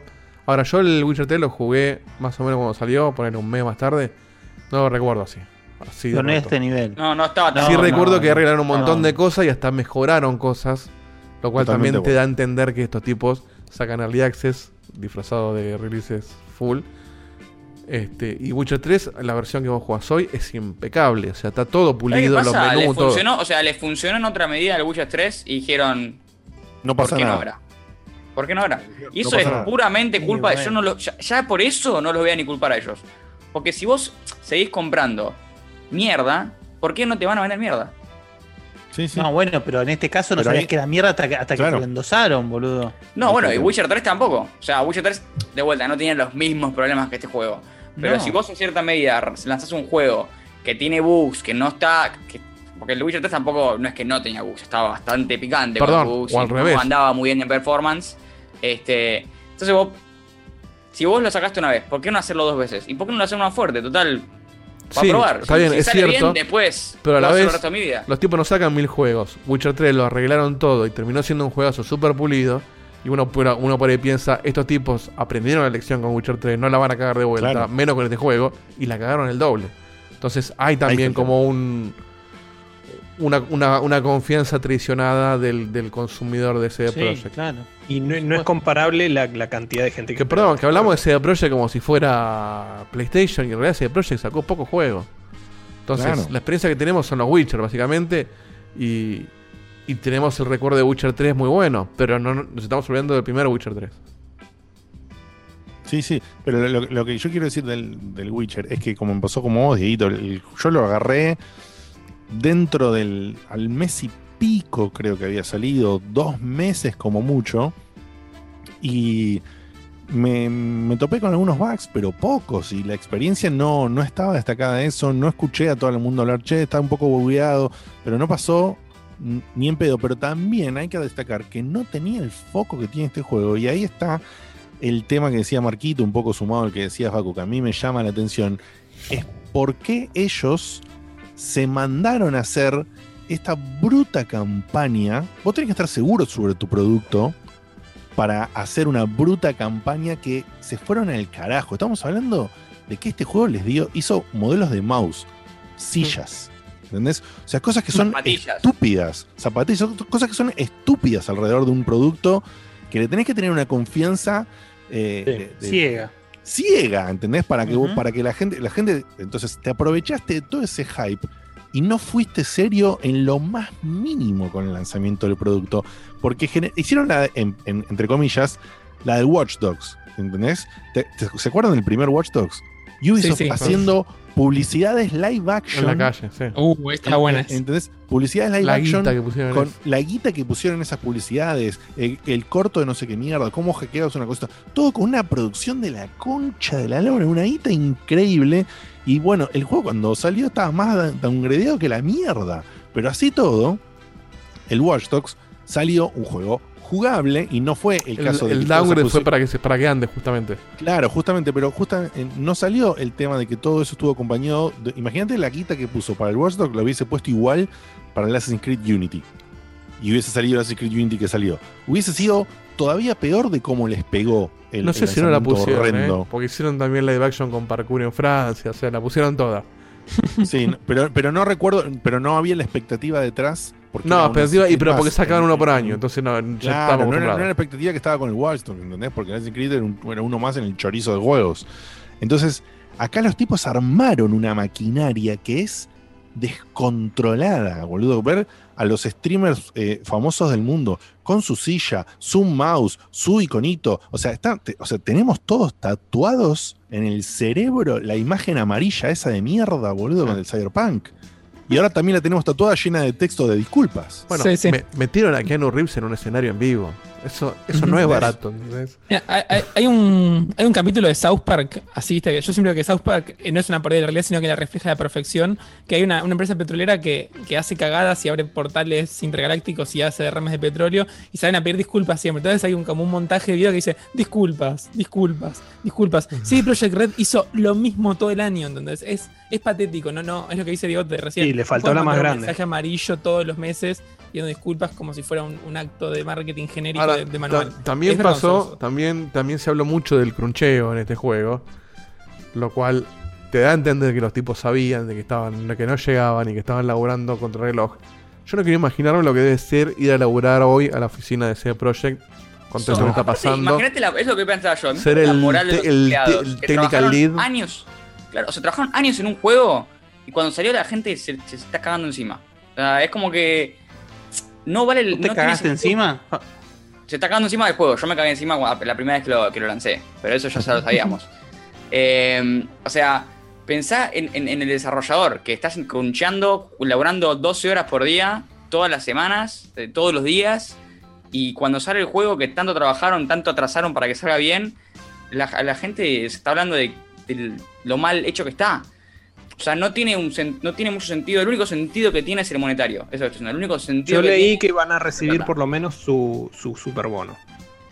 Sí, pero no Sí, importa. la eso, guita la eso- eso es tienen. plata. Ya está comprobado. La que guita No la tienen un problema. por lo menos sentido un- directo. Esto no, les, esto no les impactó. Perdón, económicamente sí les impactó por las acciones y todo, digo, pero no perdieron guita con el juego. El la guita la recuperaron el primer día. Y la van a seguir recuperando, pero cuando la arreglen la gente lo va a comprar. Porque, la- porque estamos hablando de este juego y la gente quiere saber cómo se juega. Y a lo sumo esperaremos para jugarlo. De hecho, muchos no lo estamos jugando, pero lo preordenamos y no refundiamos esperando a que. Pues yo digo, yo ya lo pagué, yo lo pagué barato en peso. Voy a esperar a que lo arreglen. Ya está, mi plata lo Totalmente. tienen, se la gastaron. Y yo el juego no lo voy a refundear. Entonces. Así estamos vos y yo, por eso yo lo probé tan solo unas Creo que la gran mayoría de la no, no. gente debe pensar eso. Todos, porque, porque de vuelta la opinión es, el juego es un juegazo, no es el momento. Pero Tal el momento cual. va a ser en algún momento. Eso Ahora, seguro. Yo quiero creer que esto va. Ahora igual voy a tirar los audios porque seguramente ponen algún tema interesante o algo que ya repetimos, pero yo quiero que quiero creer que esto, al igual como el Battlefront sentó un precedente en el- los loot boxes y hay un antes y un después, esto tiene que sentar un precedente, un antes y un después en lo que es apurar una a- apurar un juego, precomprar un juego, eh, crunchear a último momento, o sea, Si esto no sienta un precedente de que hacer la cosa de las corridas sale mal, ya pierdo toda esperanza en que esto cambie. Sí, porque, porque el mundo está hablando de este juego. No creo ¿Qué que sienta un precedente. Eh, No, no, no es que no es que no creo que vayas a sentar un precedente en algo como fue lo de lo de loot boxes. Vamos a ver juegos que se salen apurados y pasan estas cosas de bugs y va a seguir pasando. Nadie no sabe que tienen que hacer eso. No, bien. por supuesto, pero las No consecuencias que, se están viendo de esto, en un- Claro, por lo grande que es, por qué la- tan fuertes fueron las consecuencias. Fíjate que estamos hablando de las caídas de las acciones. O sea, si, es- si esto le pasaba. Pérdida de un billón de un billón Pero de sabes, dólares. que, pero sabes que lo voy a pasar. A Ubisoft esto le pasa todos los años. El, pre- pero por eso, el presente ya está, el presente ya está y es el contrario, es que vos puedes sacar un juego roto y a largo plazo no va a importar un carajo. Ese es el precedente. Este es uno de esos precedentes. Sí, pero la internet un no te- año la ese internet no te perdona, lo ¿eh? recuperaron y la gente siguió siempre. comprando el juego y no importó nada. Entonces, el precedente no es el, el que vos querés decir, el positivo de salió roto y la gente está quejando. El presente es, salió roto, hicieron plata igual y la plata que perdieron la van a recuperar. En un año, en dos años, Estamos la acción va a estar como tenía que estar, Sí, no, todo va pero- a volver a la normalidad. Sí, pero hay que va ver, hay que ver cómo, perdón, hay que ver cómo se recuperan de esa caída de la bolsa y todas las consecuencias monetarias en el negocio grande, que no es el negocio directo del cálculo inversión en este juego. Por eso, sí, por eso. Que la. Es el, ejemplo, es el ejemplo un poco exagerado que tiró Sebas con el Half-Life, pero lo podemos aplicar a cualquier empresa. Cualquier otra empresa grande va a decir, che, a esto de, de CD Projekt se le fue un poco de las manos y toda la internet está hablando de esto. Tratemos de que no nos pase. Al menos eso es lo que yo haría si fuera un, un ejecutivo de una empresa grande. Dieguito, sin ir más lejos, a la propia Ubisoft, con toda su parafernalia, su máquina de chorizos, su cantidad de estudios totalmente hiperdimensionales en sus tamaños, le pasó con Unity y un toquecito, aunque sea, aprendió. Sí. O Bueno, sea, y vuelvo al aprendieron. ejemplo, vuelvo al ejemplo O sea, de las loot puso- boxes. Puso un stop, O sea, puso un stop y acomodó un poco las cosas. Las loot boxes no se eliminaron, pero EA ya no te mete loot boxes como antes, o si te la mete, te la mete poquito. El último juego de Star Wars no tiene loot boxes. No sé de dónde saca. Ah, va, vos decís en. Claro, vos decís en el Battlefield. En, en- Ok. en el Battlefront, que era que FIFA era- está cada vez más fuerte, ¿eh? Y los No, 2K FIFA sí, te pero- ponen publicidad ya directamente en, lo- en las en patas de carga. Así que yo no sé si es no, no, pero, que las loot pero el FIFA es otro tema porque es un tema competitivo, es como el pase de temporada en otro juego. A lo que voy es el, el- el tema ya de, de juego de azar. De hecho, se habló de, de considerar las loot boxes como juego de azar y prohibirla para los menores en ciertos países. En muchos países es el caso. Entonces, y todo, eso, y todo eso salió justo en la época donde Battlefront abusaba de las loot boxes y era todo loot boxes. Y un poco la, la están viendo, me parece. Obviamente no la van a sacar en FIFA porque FIFA vive de eso. Pero que no hayan puesto loot boxes y metan contenido gratis en el siguiente juego de Star Wars, que fue el. Star Wars fue justamente el que, fue golpeado por el tema de loot boxes. Habla de que los chabones algo aprendieron. No te digo que ahora son todos santos, pero la entendieron un poco. La entendió eh, eh, con vamos a Hello Games con No Man's. Sí, los chabones la siguieron arreglando porque el, eh, lo sucio que estaba el chabón con todo lo que hablaban del juego, el tipo lo arregló. Está perfecto, aprendieron. Ese chabón no se manda otra cagada. Eh, y, así, bueno, y lo que dijo Diegote, o sea, lo que pasó con Assassin's Creed eh, en Unity, ningún Assassin's Creed salió igual de roto que en Unity. Podrá estar más o menos roto, pero ninguno salió así de roto. Por eso, pero yo vuelvo, vuelvo a lo que dije antes. porque todos, perdón, todos nos acordamos del Unity que fue hace un montón de años y seguimos hablando Sí, de Unity. sí. Igual esto es peor que el Unity, creo yo, ¿eh? Ni hablar. peor, me parece Sí, Ni hablar. si yo el Unity lo jugué día uno y se podía jugar tranquilamente. O sea, Era sucio, de- pero se de podía hecho, jugar. Sí, sí. Es más, Yo el Unity sufrió, sufrió muchísimo de, de las keys de pre-release, las keys de prensa. Porque el, claro. parche de día, el parche de día 1 de Unity, cuando ya jugó, por ejemplo, Guille, ya no le pasaban esos bugs que habíamos visto en videos de los ojos flotando solos sin modelar. No, no. Esas cosas ya no las viste en el día 1 del juego. Porque, pero que lo que, lo bueno. vimos en las compilaciones Claro. tampoco es el caso. No, obvio. obvio. Pero Ahora, el, yo le- el problema son los, los bugs que no te permiten continuar con la historia. A mí que, qué sé yo, que el celular quede flotando a mí no me la mueve tanto, es como que no, no cambia nada.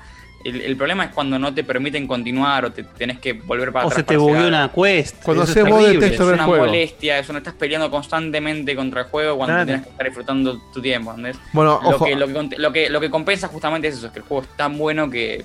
Acá para- Blanco da un ejemplo que es buenísimo. Dice, esto no es como el Unity, esto es como el Batman en PC. El Batman en PC fue este mismo caso. Estaba Claro, que tan no mal porteado que 60% no andaba y devolvieron la guita, barra fans. eh, o sea, ¿Y se arregló? ¿Se terminó arregló. arreglando? No. La verdad que no sé. ¿Sabes qué es lo, Ese sabes es qué el peor? problema. Se arregló un punto y yo lo empecé a jugar y, y a las 10 horas de gameplay tuve un bug fatal que cargaba el, el save y no podía, no me abría una puerta de una misión y se me quedó trabado ahí el juego, no supe qué hacer. Claro. Y, y pedí Cuando un está tan roto, ya dudás de que se pueda realmente Yo arreglar. Entiendo que hoy el juego funciona porque de hecho lo- le- eh, estuvo en Epic, o sea, no se van a quemar de vuelta, pero tardó muchísimo en arreglarse y tampoco se arregló del todo. La verdad que no, no conozco. Bueno, Fa- Faxun, Faxun dice el Batman anda perfecto. Bueno, ya te digo que no, hermano, porque, lo- porque me pasó. No, capaz hoy anda perfecto, qué sé yo, no sé. No hoy. creo, yo- no creo, ¿eh? Yo no, no vi más upgrades de, de aquel entonces. O sea, lo que pasó es que quedaron bugs de esos aislados que te Mm. pueden tocar o no. Y yo quizás podría haber hablado de que no me tocó, pero me tocó. Y no solamente eso, sino que la performance seguía chota en muchas cosas. Cuando estabas en el batimóvil, en algunas cosas se me caían los frames. O sea, nunca lo dejaron eh, a la palabra perfecto. sí, no corría como Play 4. Ya, e- esa es la diferencia. A- a Play eso 4 era voy. impecable. Era impecable. Ahora, yo le hago una pregunta a Marquito. Em, una pregunta no, más, más que bien em, contrastando su opinión con que eh, sacar las cosas así que la gente igual lo va a comprar y te va a confiar en, el próximo release que saques. Y me hago eco de lo que es eh, lo que piensa la gente, la opinión de Naughty Dog y de Rockstar Games, por ejemplo, que no sacaron nunca un juego roto y que son considerados developers muy grandes y que tienen un respeto por lo que sacan, ¿verdad? ¿Quién, perdón? Rockstar Games y Naughty Dog. Sobre todo Rockstar, que un saca juego muy juegos grande y grandes. abierto. sí. Juegos grandes. Naughty Naughty Dog no bucea, tiene eh. juegos abiertos, es verdad. Pero Yo sí, tiene yo- juegos de- hagamos el contraste con Rockstar que es direct, casi directamente. Bueno, por ejemplo, con Rockstar. Y nunca sacan un juego malo. Y, y A- son a- juegos recontra ambiciosos. Y, Sí, quiero y- aclarar una cosita, Cevita, eh, sumándote que eh, justo me, gracias porque normalmente me lo iba a decir antes y me olvidé. Red Dead Redemption 2, al toque que salió, a la semana, estaba lleno de videos en internet de gente que le pasaban bugs raros. ¿Está bien? Sí, Pero sí, justamente. y los tuvo siempre el GTA. tuvo La siempre, performance en PC no era buena. no a esto. Y la Pero performance en PC no era buena, como dice Muy mal optimizada. Exactamente. Pero ¿qué pasa? No era el denominador común. Ese es el tema. Ahí, ahí, sí, ahí sí ponemos los gamers todos buena voluntad. Cuando son un par sueltos, cuando tenés algunas cosas, cuando sabés que el porteo a PC no está optimizado y lo esperás un poquito más para que lo terminen de acomodar. Más es en un juego cosa. así de enorme, que puede estar Pero más aún de vuelta, claro. vuelvo a la distinción entre bug de un celular que flota y bug de, de que no me dejan continuar la historia. Red Dead Redemption 2 no tenía bugs que no te dejaban continuar No, la historia. No, Tenía bugs de que un personaje flotaba, pero tú ves, pero ¿Y la versión, de, la versión de que consola? molestan un toque, pero una, una diferencia es que moleste y otra cosa que no te deje continuar. Si no te deja continuar, no puedes sacar un juego que no te deja continuar. Es, es- esa es la Y hay algo en lo que dice Marco que es real, que, que lo comparo con el Red Dead en consola, que fue el que jugué yo, que lo jugué, no sé si ya estaba parchado o qué, pero yo no me encontré con nada, nada feo. Vos lo jugaste día uno, Diego. ¿eh? Pues, ah, puede ser, está bien. Yo, A- a- por- eh, me refiero por ahí hasta que lo agarraste pasó una semana. así sí, que sí, sí. por No, ahí me acuerdo si, ten- si, si me encontré con bug realmente, o paré con cosas menores, como dice Marco, pero lo que me pasó con Red Dead, Red Dead Redemption 2, que es lo que le digo a Seba siempre que lo tiene que jugar, es que la inmersión que tiene ese juego, por todo lo que puedes hacer y cómo se va dando, y lo que dice Marco de que vas en medio del campo y aparece un chabón y te habla, y te encontrás con un pescado y aparece el tren y te subes al tren y lo afanás, etc. Toda esa inmersión nunca se ve cortada por algo que me hace salir de sentirme un vaquero en, en- en una pandilla a darme cuenta que estoy con un joystick en la mano. O sea, en Red Dead 2, vos estás haciendo un simulador de vaquero y vos te olvidás que estás jugando un juego. Y en Red Dead, eh, y en, en Cyberpunk, como cuenta Marcos, si en un momento decís, ah, se me cayó el diálogo, esto es un bug del juego, si recargo el, el checkpoint vuelvo, ya ahí te fuiste, ya no estás más siendo el personaje que está en, en, en Night City y lo jugás con las luces apagadas y el, sonido 3D. Estás jugando un juego roto. Y eso, eso es lo grave. Porque aunque vos lo puedas recuperar, vos nunca llegas a meterte en una historia, en un juego que eh, su gran fuerte es en la historia.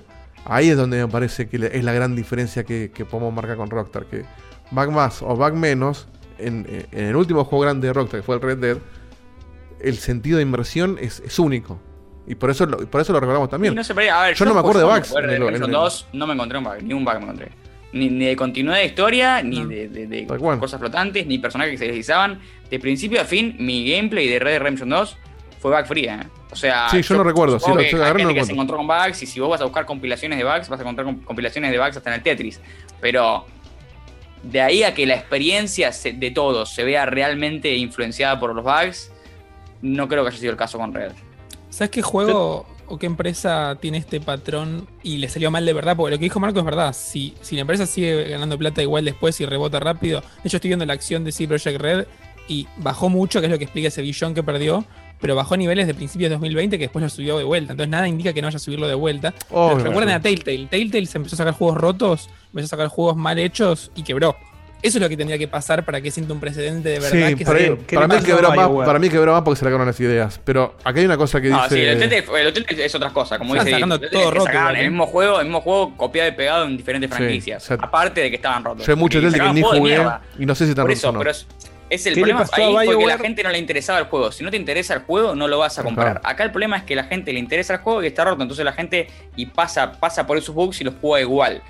Eso quiere decir que la plata al developer le llegó igual. Entonces lo que le cambia a ellos no es nada. Y acá lo que dice No. Roquinio, que es muy cierto, es que Red salió solamente en dos consolas, que es un hardware único. Más allá de la Pro la- o la base. Tenías PlayStation y Xbox. Mucho después salió en PC, tuvieron los temas de, de optimización que después lo fueron viendo. Sí. Y ahí los chabones fueron inteligentes. Dijeron, bueno, vamos a hacer que ande bien en estas dos máquinas, que son únicas y todo el mundo tiene estas dos. E- Estos tipos los sacaron en PC, que hay un millón infinito de configuraciones. Los sacaron en las consolas nuevas, en las viejas, que las viejas tienen base y... Entonces tenés que hacerlo correr en una PC que en la 3090 no corre bien, o no corre igual de lo que debería correr, y en una PlayStation 4 de 2013, ¿entendés? O sea, Claro. fueron para, para mí pecaron de ambiciosos en, en vamos a. Pero yo- vendérselo. yo- y justo- Falta yo que lo a saquen en Switch pregunta, nada más. Yo quiero, quiero esa pregunta, pero no con respecto a la cantidad de plataformas. En ¿Tiene algo el 480 en juego? Switch. ¿Tiene algo el juego a nivel eh, ambicioso, pero a nivel ambicioso de mecánicas y de, Sí. no sé, cosas que pasan todo el tiempo? Que, ¿Sabes que qué pasa? Es el detalle. tanto proceso. Es el detalle, es, es, es eso que hablamos de que estás recorriendo la ciudad y no hay nada que se sienta copiado. Eso no es algo que nunca hizo ningún otro juego de este nivel, de mundo abierto. No existe un juego que. Ni el, ni el Red Redemption, lo voy a decir, ¿eh? Que le preste tanta atención al detalle al nivel de que vos en ningún momento digas yo estuve acá. Y que vos quieras seguir explorando y sigas viendo y el mundo se sienta nuevo cada vez que lo que, que salís a la calle. Eso no, no- nunca había pasado. Eh, a mí al menos nunca me pasó. Eh, y no, no obviamente, de vuelta, no en un juego de esta magnitud, un mundo abierto que, que tenga un mundo tan grande. Eh, porque si vos pones, si vos pones todo dentro, no sé, Last of Us, puede ser que pienses. Igual Last of Us de vuelta, para mí, repite hace talo pavote. Por ejemplo, Sí. y no es un juego abierto. Sí, sí, sí. Vos caminás Sí. en calle A, calle B y podrías estar en el mismo puto lugar y no te darías cuenta. Sí. Eh, o sea, imagínate la ambición que tienen estos pibes de querer evitar eso en un, en un mundo que es mucho más grande que el de Last of Us. Para mí tendrían que haber reconocido que no es un juego para esta generación y decir, bueno, tenés una placa vieja, tenés una Play 4, listo, viejo, este te lo perdiste, saltó la gen, Sí, es el una mierda, sí, vuelta, pero es así. Es lo que tendrían que haber hecho moralmente, pero no es lo que harían porque se pierden una cantidad de dinero Exacto. que no les sirve. Exacto. No solo eso, sino que hay gente que seguramente accedió a esta última generación por el Cyberpunk. Sí. Sí, ni hablar. ¿Cuánta gente que, que se compró un, un- se, mejoró la PC? No te digo que se compró una consola porque la consola yo salió me una mejoré hora. la PC para jugar al Cyberpunk. Ahí tenés. Tiro, tiro los audios antes de que se me acumulen, tengo poquitos. Dale.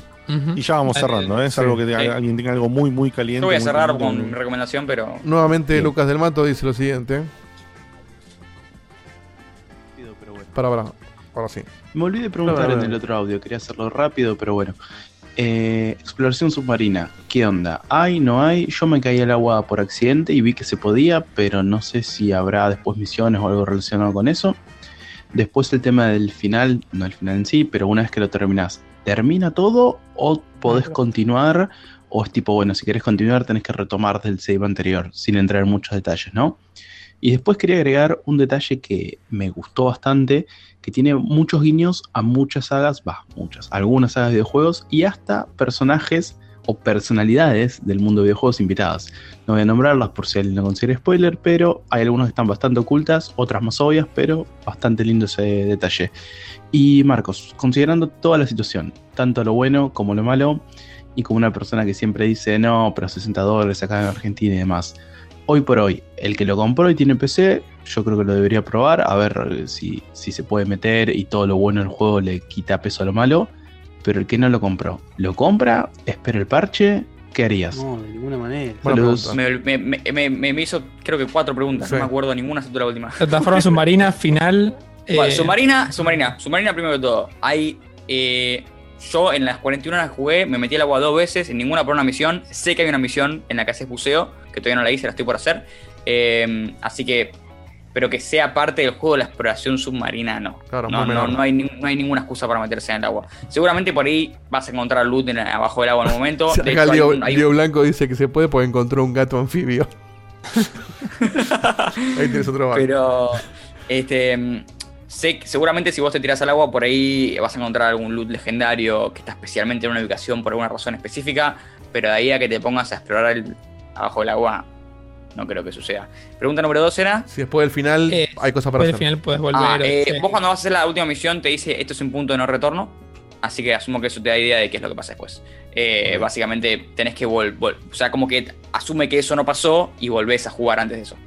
Claro, igualmente en un juego como este hay 704 puntos de no retorno, porque hasta que vos puedas volver al paradigma que vos querés para llegar al final que vos querés, tenés que tener 32 saving más o menos. No, no, y ¿sabes por qué no? Porque las misiones secundarias se guardan. O sea, es lo que estoy haciendo yo, por ejemplo. Eh, a mí me, yo hice un final, hice el final, terminé todo y te dice. Vos. y te- Vos, pero si vos haces, por ejemplo, X cantidad de side quest y el resultado de ellas no es el que vos esperabas en el Claro. final y querrías hacerlo de otra manera, tenés que hacer todo el juego de nuevo. Claro, sí, puede ser. Claro. Sí. Claro. Es como decidir matar o no a un personaje en el Witcher 2 y que en el tren no está. Sí, o sea, si haces las decisiones eh, en, en- en el La caso última edición de las Mass Effect 2. secundarias de Sí. personajes, como que las misiones que tienen, o sea, la- las, las decisiones que tienen sentido son las que te van a llevar a, po- a poder hacer ese final. O sea, tenés que ser un forro para no hacer. No tenés que decirle al personaje, Un no, forro no te, quiero, no que te- no te ser. quiero ayudar. O sea, básicamente tenés que decir, no, no te quiero ayudar. Si decís no, no te quiero ayudar, te vas a perder el final, básicamente. Cuando. Eh, Pero, digamos, perdón, pero Marquito, en, en resumen, no es un juego que termina y te deja el mundo abierto para volver, sino que vos tenés que, antes de encarar el final, te quedás en el mundo abierto todo lo que vos quieras. Claro, y si vos hiciste el hay final, te muchos juegos. Claro, la típica que te hace sí, save antes de ir a matar a Ganon. En el final, en el final Claro. hay loot. En el final vos vas a agarrar armas y vas a agarrar eh, ropa que es especial del final. Y esa ropa te la quedas cuando vuelva, cuando vuelvas atrás, Ah, ok. ¿entendés? Como que Ah, te vuelve al último punto en el que estabas antes, de eso, pero con la con Claro, el progreso claro. que hiciste en el No es el GTA V, es distinto. Ponele. Claro, o sea, no, no tiene las consecuencias de lo que pasa en el final en el mundo, eso quiere decir. Y lo Claro. último que te Claro. preguntaba es si, si recomendabas No, había, comprarlo. había una, perdón, había una, una intermedia que, que me quería robar, de hecho, que preguntaba por las personalidades y por, y Ah, por los invitados, sí. Y justo, justo ayer hablaba con Marco la noche cuando estaba jugando y pasó lo que lo di de ejemplo porque me parece espectacular. Cuando aparece Keanu Reeves en, en la primera misión o en el primer tramo, a la hora de que aparece, en un momento te, te dicen, che, te dejes tomar una pastilla porque te sentís mal. Y te dan una, una caja de pastillas azul y una caja de pastillas roja. Spoiler. Justo cuando aparece Keanu, ¿entendés? No, pero es, una tontería Bueno, porque eso, es un eso- remedio X. eso- eso está buenísimo, pero y lo hacen el tan nivel- sutil y tan por el- encima que... que- Tiene con el mil cosas. de- El hemos sido engañado que está en el edificio, que está dando vuelta toda la Sí, sí, internet. no. Es buenísimo. Claro, Andá a saber cómo entró eso ahí. Igual el tema, el tema es que lo corres en, en, en- en low al juego y no sé si está hablando Keanu Reeves o María Fernanda Callejón. O sea, es- Único Sí, podcast de videojuegos que nombra. Con el mismo nivel de barba. Uno va a hacer la lista, ¿eh? Es verdad que hay muchas referencias. A mí, yo les conté otro día a los chicos que me tocó una referencia de The Office, que es que sacan un personaje de The Office y le ponen el diálogo casi texto por texto en una misión súper secundaria. Y me pareció. ¿te, me- te me- acordaste de ese diálogo? ¿Es muy icónico ese diálogo? No, eh, ¿Querés que te lo diga? O sea, no, no, como- no, no, no, pero sí. porque le podemos cagar a alguien la experiencia. eh, bueno. Y No, mirá si pero- uno justo dice, Marquito me spoileó. Pero es eh, súper diálogo de secundario, Office. La, la verdad es que es súper secundario. Si vos considerás Unas algún pastillas. spoiler, es como No, no, que- no sé, a mí me chupa huevo, ni siquiera Video Office, pero. digamos, digo, esto, el esto lo ha hecho la, la empresa en estás al otro lado, boludo. O sea, no, no, a mí me chupa un huevo si no veo televisión. O sea, es toda una mierda. la- en No la voy a Witcher entender 3 lo tampoco, tiene pero- también. Hay, hay una. Si vos sos fanático de algunas cosas, por ahí te encontrás con un Sí. guiño directo que. que te Bueno, no lo digamos, ya está, ya fue. Eh, Ah, en- yo lo quiero decir, lo quiero decir. Lo voy a decir porque es re contra secundario, Ya es una misión secundaria que podría esperártela. No tranquilamente. sé para qué carajo preguntar. Claro. Sí, sí, no voy a preguntar. ¿Se acuerdan de, de- Ustedes vieron The Office, ¿no? No, yo no. ¿Todos vieron The Office? No Joder, entera, ¿viste? no, vi mucho, pero no entera. ¿Viste el episodio en el que hay un, un, eh, un médico japo- eh, chino o japonés que dice eh, I was a heart surgeon in Japan. Very good heart surgeon. I kill Yakuza boss. ¿Es, es así? ¿No lo viste ese episodio? No. Ay, por Pero favor. me gustó la imitación, ¿eh? Lo quiero ver para ver la, la imitación. Mira, mira, haceme caso, mira el clip, yo les paso el clip por, que está en YouTube, el clip completo de, de- de la parte en la que aparece el personaje, que no aparece nunca más en toda la serie, ¿eh? es un, un chiste de, dos segundos. Claro. Y después copian texto por Pero, texto, no texto por ¿Por texto. qué pero muy cerca copiar eso y, y cómo te acordaste, boludo? Es una locura. Y sí, porque es un chiste. ¿Sabes qué pasa? ¿Sabes qué pasa? Yo lo estaba escuchando hablar al chabón y decía, yo esto lo tengo de algún lado. Porque habla exactamente igual y el chabón era asiático, Sí, entonces era como que por eso no hay chance de que esto tenga un déjà vu tan fuerte. Y fui a googlear Yakuza Boss, hay que ir a Yakuza Surgeon. Entonces lo encontré por ahí, no es que me acordaba que era de The Office directamente, ¿entendés? Después hay cosas más, pero poco sutiles que está el BB de, de Stranding en un lado, ¿entendés? Por ejemplo, son cosas como Claro. que más fuertes, que te das cuenta al toque. En Witcher 3 a mí me pasó de estar bajando a un, a un sótano en una misión y están dos tipos hablando y tienen una conversación que es un diálogo extraído exacto de Pulp Fiction. Sí, me acuerdo. Extraído exacto, exacto. Ah, no me acuerdo cuando- tampoco. Sí, sí, es cuando hablan de, del que tienen al, al lerdo ahí en la parte del que lo vio Ah, y todo el sí, quilombo. sí, sí, sí, sí, sí, sí. están, y están teniendo una conversación y yo dije, estaba bajando, es verdad. lo que sea, yo soy súper fanático de la película, la vi 15.000 veces, cuando bajo y empiezo a escuchar ese diálogo me volví re loco. Eh, pero nada, son guiños hermosos, que están buenísimos que estén, pero, pero no lo considero eh, un determinante de nada, en el sentido No, de más que- bien que no. Facu dice, están, tan bien puestos. Facu ama a veces esos detalles. eh, El homenaje, perfecto, pues el yo lo- homenaje del- lo amé. lastro. Yo lo amé en el Witcher 3. eh, pero me parece que no es algo a, ponderar. eh, Lo que dices, me parece que no es algo a ponderar en nada. Hoy lo No, no, un- hoy te lo ratito, puntaje, ¿eh? está bueno el solamente acto, es hoy lo hoy lo jugué un ratito más, pero. No, es- no como dijo que dijo, es lo mejor que hicieron, porque me un poco exagerado, pero. Eh, Pero y la última pregunta que te decían es sí o no, si recomendás comprarlo hoy o recomendás esperar. Eso es lo que iba a cerrar, pero bueno, lo aprovecho para No, no ahora. dejé por el Eh, final, eh, porque tengo Ah, igual ve lo mismo, no cambia nada. Eh, yo, personalmente, les digo, en mi experiencia, no me arrepiento en lo más mínimo de haberlo jugado, jugado hoy, jugarlo hoy en día, por el hecho de la, del hype que tenía, las ganas que tenía de, y, saber que es como que se puede pasar, se puede este, aguantar eh, esos bugs. Pero les recomiendo fuertemente que si vos te podés aguantar esas ganas de jugar al Cyberpunk, esperes hasta cuando sepas que está todo bien, porque va a ser indudablemente la mejor experiencia Cyberpunk posible, mucho mejor Claro. de la que jugué yo. Eh, Claro. De vuelta, no te, voy a, no te voy a decir no lo juegues hoy en día, porque yo lo jugué hoy en día y la pasé súper bien y no me arrepiento tampoco. No es que digo, uh, la pasé súper bien, pero hubiera esperado, en, ni en pedo, en lo más mínimo. Eh, entonces, de vuelta, es tu decisión personal. Hoy en día vas a tener un producto que es peor que el que vas a tener en 5 o 6 meses probablemente. Pero hoy en día sigue siendo un juegazo. Claro, Es una buena respuesta. Audio cortito de Santi de Córdoba, el vicio cordobés, eh, amigo de la casa, que dice así. Buenas checkpointers, saludos, soy Santiago de Córdoba. Les quería consultar qué piensan con este tema de que eh, los trailers siempre fueron eh, en PC Master Race y cuando dieron las versiones de prensa eh, del juego era todo para PC. Nunca mostraron nada para PC4 ni para Xbox One. ¿Fue una vivada? ¿Hubo, hubo malicia en ese sentido? Sí, ¿O simplemente se confundieron? No, no, no hubo confusión. Yo tengo alguna. algo para decir. Sí se mostraron. Sí se mostró la versión de PC4 Pro y de Xbox One X en consolas. Esas fueron las únicas. Pero la mostró CD. Projekt. No, no le embargaron a la empresa, a la- Claro. perdón, embargaron a los medios a mostrar capturas Exacto. propias. Eso solamente las mostró CD Projekt en trailers oficiales y comparadas con su versión, con cómo se adaptaban en Series X y en PlayStation 5 esas mismas versiones. que Corrían un poquito más fluido. Nada más se mostró. Claro. Por eso fue súper reducido en comparación a todo lo Sí. otro. ¿Qué más, Dieguito, en audios? Último audio de Gabri, también amigazo, que dice lo siguiente. Buenas caballeros, no olvidemos que este es el, el cuarto gran juego del estudio. Los tres de The Witcher, en el medio lanzaron un, stand, un standalone de Went y creo que otras cositas más. Y ahora este. El crecimiento del estudio es gigantesco. Vienen creciendo... Creo que me atrevería a decir que por ahí está el problema, que no logran controlar el, el crecimiento que tienen y no están tan organizados. Además de que, bueno, como No. dijo Dieguito, No, no tienen problema. compromisos. No olvidemos que es una empresa abierta en bolsa y tiene que convencer a los accionistas de que no vendan las acciones y todo eso. no, no lo quiero repetir allá como estamos martillando lo mismo, pero no ese es el problema. El problema no les faltó control. En esta situación no tuvieron una falta de control.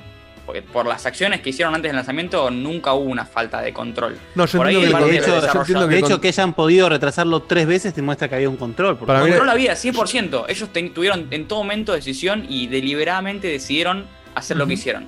El control no le faltó. No, yo entiendo que hicieron Gabri muy se refiere- rápido, Porque es el cuarto juego. Eso es todo Sarasa con intento de defenderlo. Y la realidad es que es indefendible lo que hicieron.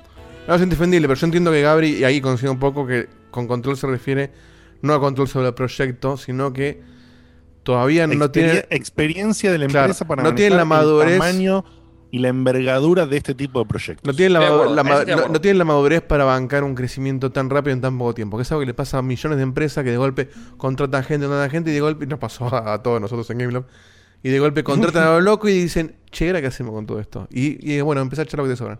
Eh, acá creo que pasó algo un poco de eso, que los chabones pasaron de ser Como un estudio medio indie, básicamente. de golpe se metieron con Go, que no, que no es hacer juegos, sino que es venderlos, eh, y de golpe se metieron en, en- en uno de los juegos más ambiciosos o más, al menos, a- esperados de, de los últimos años. Y Sí, para mí se de fue de las manos eso. Esa ambición fue decisión de ellos. Ni hablar. No, podría no haber hecho una- un, un juego del tamaño y Esa, esa es la inmadurez que tienen ellos. O por ahí, si pueden realmente hacerlo, porque con Witcher demostraron que pueden hacer juegos ambiciosos, la inmadurez fue pensar que iban a llegar tranquilos y empezar a patear, patear la fecha hasta que problema bueno, ahora no es la que no pueden, el pateamos. problema es que decidieron sacarlo cuando no estaba listo. Claro. Ahí es- eh, eso es un tema, te diría, para mí no es un problema técnico, para mí es un problema, lo que pasó acá es un problema 100% de, de, de- de decisión gerencial mal tomada o, Totalmente. o- o- o tomada sin estar informados o, Es o que, lo que ¿cuándo sea. vas a culpar a los developers por esto? Imposible. Imposible culpar a un developer. No tiene nada que ver. Este tipo de proyectos, ese, ese debugging para, para arreglar todo esto es. De hecho, acá Gabriel, lo confirma en el texto. Dice que es exactamente eso, creo que quiso decir él. Que le pasó a Telltale, por ejemplo, que pasó de tener 40 a 400. Y así le fue. Que verdad, Telltale de golpe ganó juego del año eh, cuando salió Walking Dead. Y los chabones eran los, era, el- eran los de Among Us los Among festejando, Us. festejando ¿Salió lo que Walking Dead? ¿En serio? Sí, ganó Sí, sí. sido un año muy malo, pero igual se lo Un merecía. año Fue muy malo eh, poco. el- la, in- la indignación absoluta, pero bueno. sí. A mí Sí, me encantó, eh, pero juego del año. Sí, yo Bueno, no. pero por eso me gustó que haya sido son los de Among Us festejando, festejando ahora Among, los de Among Us tuvieron la, justamente la madurez de decir, che, somos tres gatos locos, que tenemos un tipo de cartón en, en el premio porque no podemos seguir todos. Eh, y en lugar de sacar el 2 a las, a las corridas, dijeron, no, no, mejoremos el 1, basta, vamos a hacerlo bien.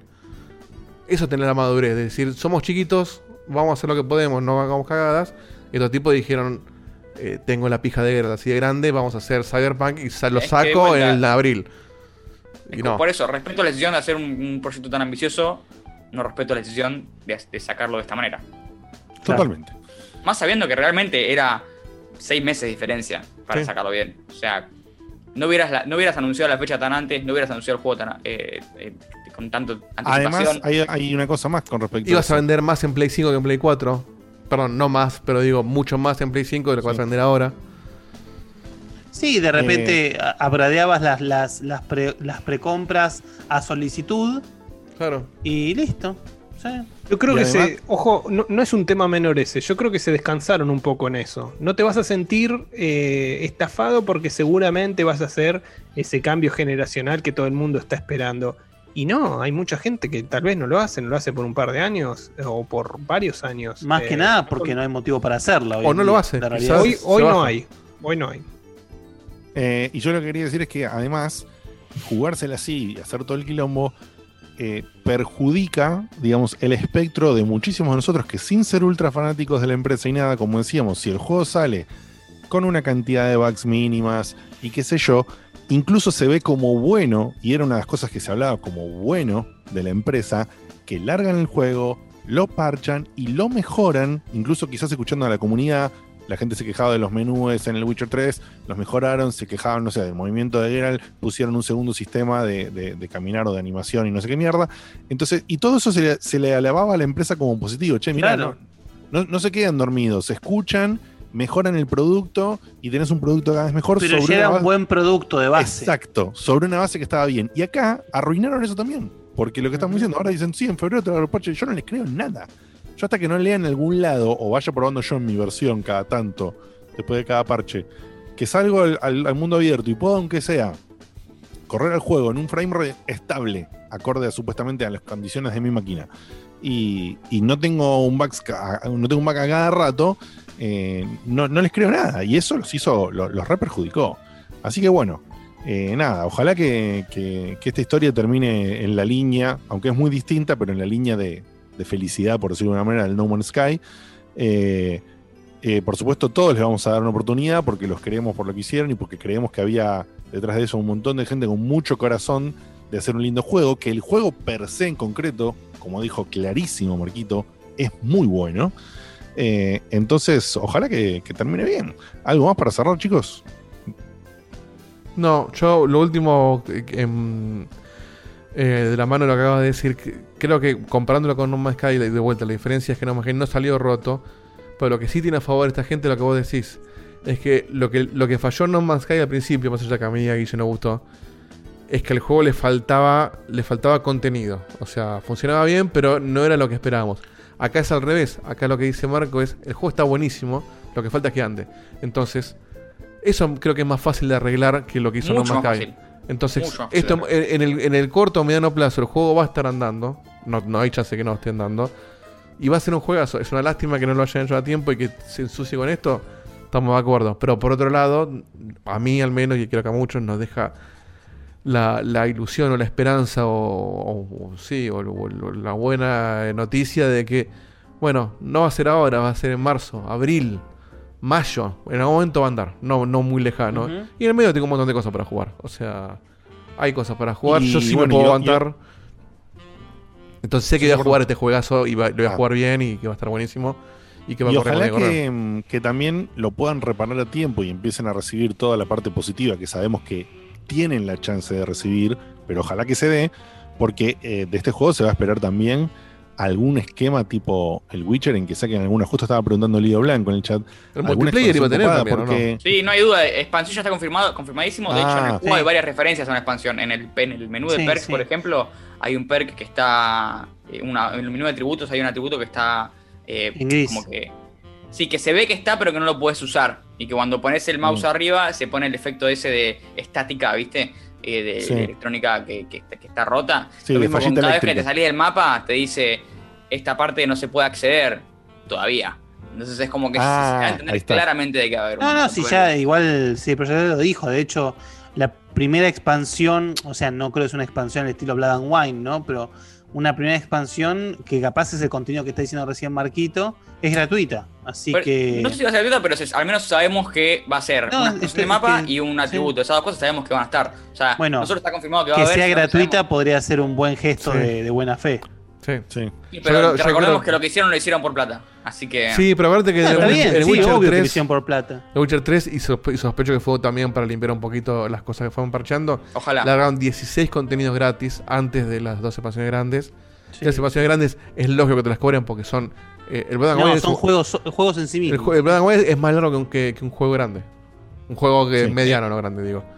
Este. Yo, la verdad es que no deseo nada más que eso. O sea, yo sé que las mecánicas del juego, que el mundo del juego da para que me, los- me sigan haciendo expansiones ahora y hasta dentro de 10 años, porque dentro de 10 años el juego- este juego también se va a seguir viendo hermoso para los estándares de ese Sí. momento, como el GTA y eh, se, ve, se ve muy bien hoy en día.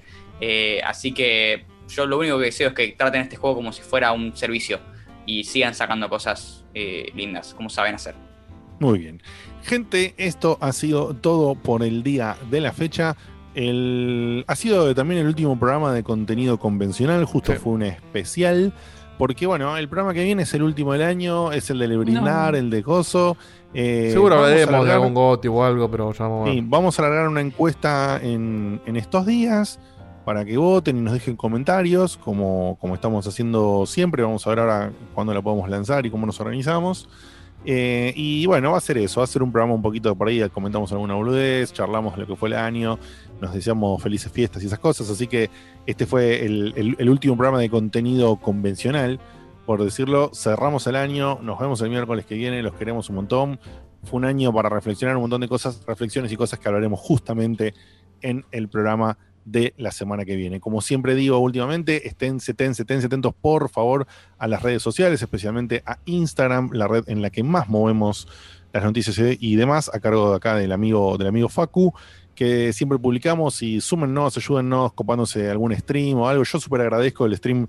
Justo fue el, programa de la semana pasada que no pudimos hacer, eh, entonces no lo, no lo pude agradecer, pero le agradezco a la gente que se sumó al, al stream de, del Phoenix Rising. La pasé súper bien, me divertí un montón.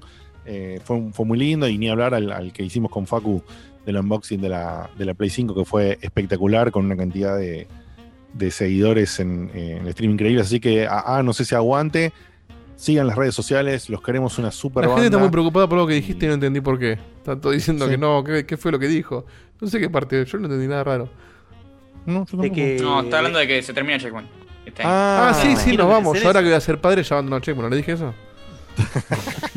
Terminamos No, el tranquilo, capítulo de siempre. Tranquilo. Terminamos Ahora, ahora que no recibo como- gente a casa, no lo puedo tirar. Se cierra años. la persiana. Se cierra la como, famosa como- persiana. como todos los años, como todos los años terminamos. Después vemos. Este creo que es el primer año en que no decidimos separarnos. No seas pelotudo. Todos los años siempre decimos, ya fue, no, bueno, no, sigamos. Yo bajo la persiana, eh. ¿Está mirá. todo bien en matrimonio, muchachos?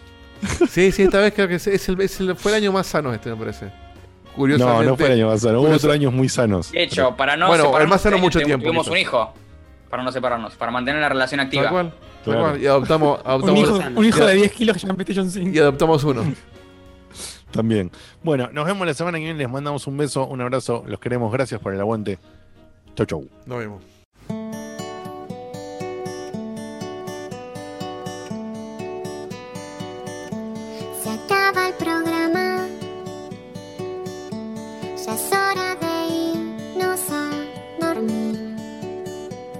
Mañana se labura muy temprano.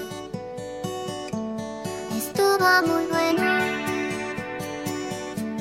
La verdad que la pasé muy bien. Pero ya es tarde y tengo que bañarme e ir a dormir. Pero falta poco, una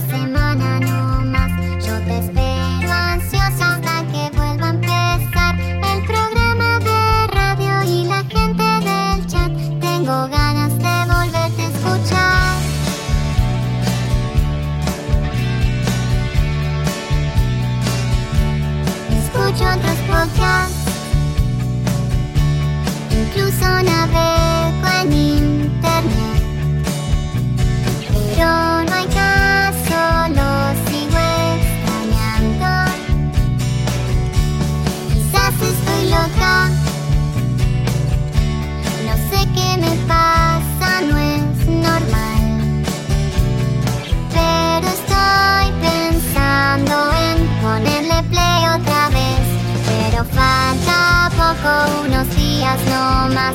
No me aburro nunca, aunque vuelva a escuchar a Diego te hablando cuatro horas de skate. Yo te banco y te vuelvo a escuchar. Desde la página vuelvo a escuchar. En mi teléfono es a escuchar. Le pongo play otra vez a escuchar.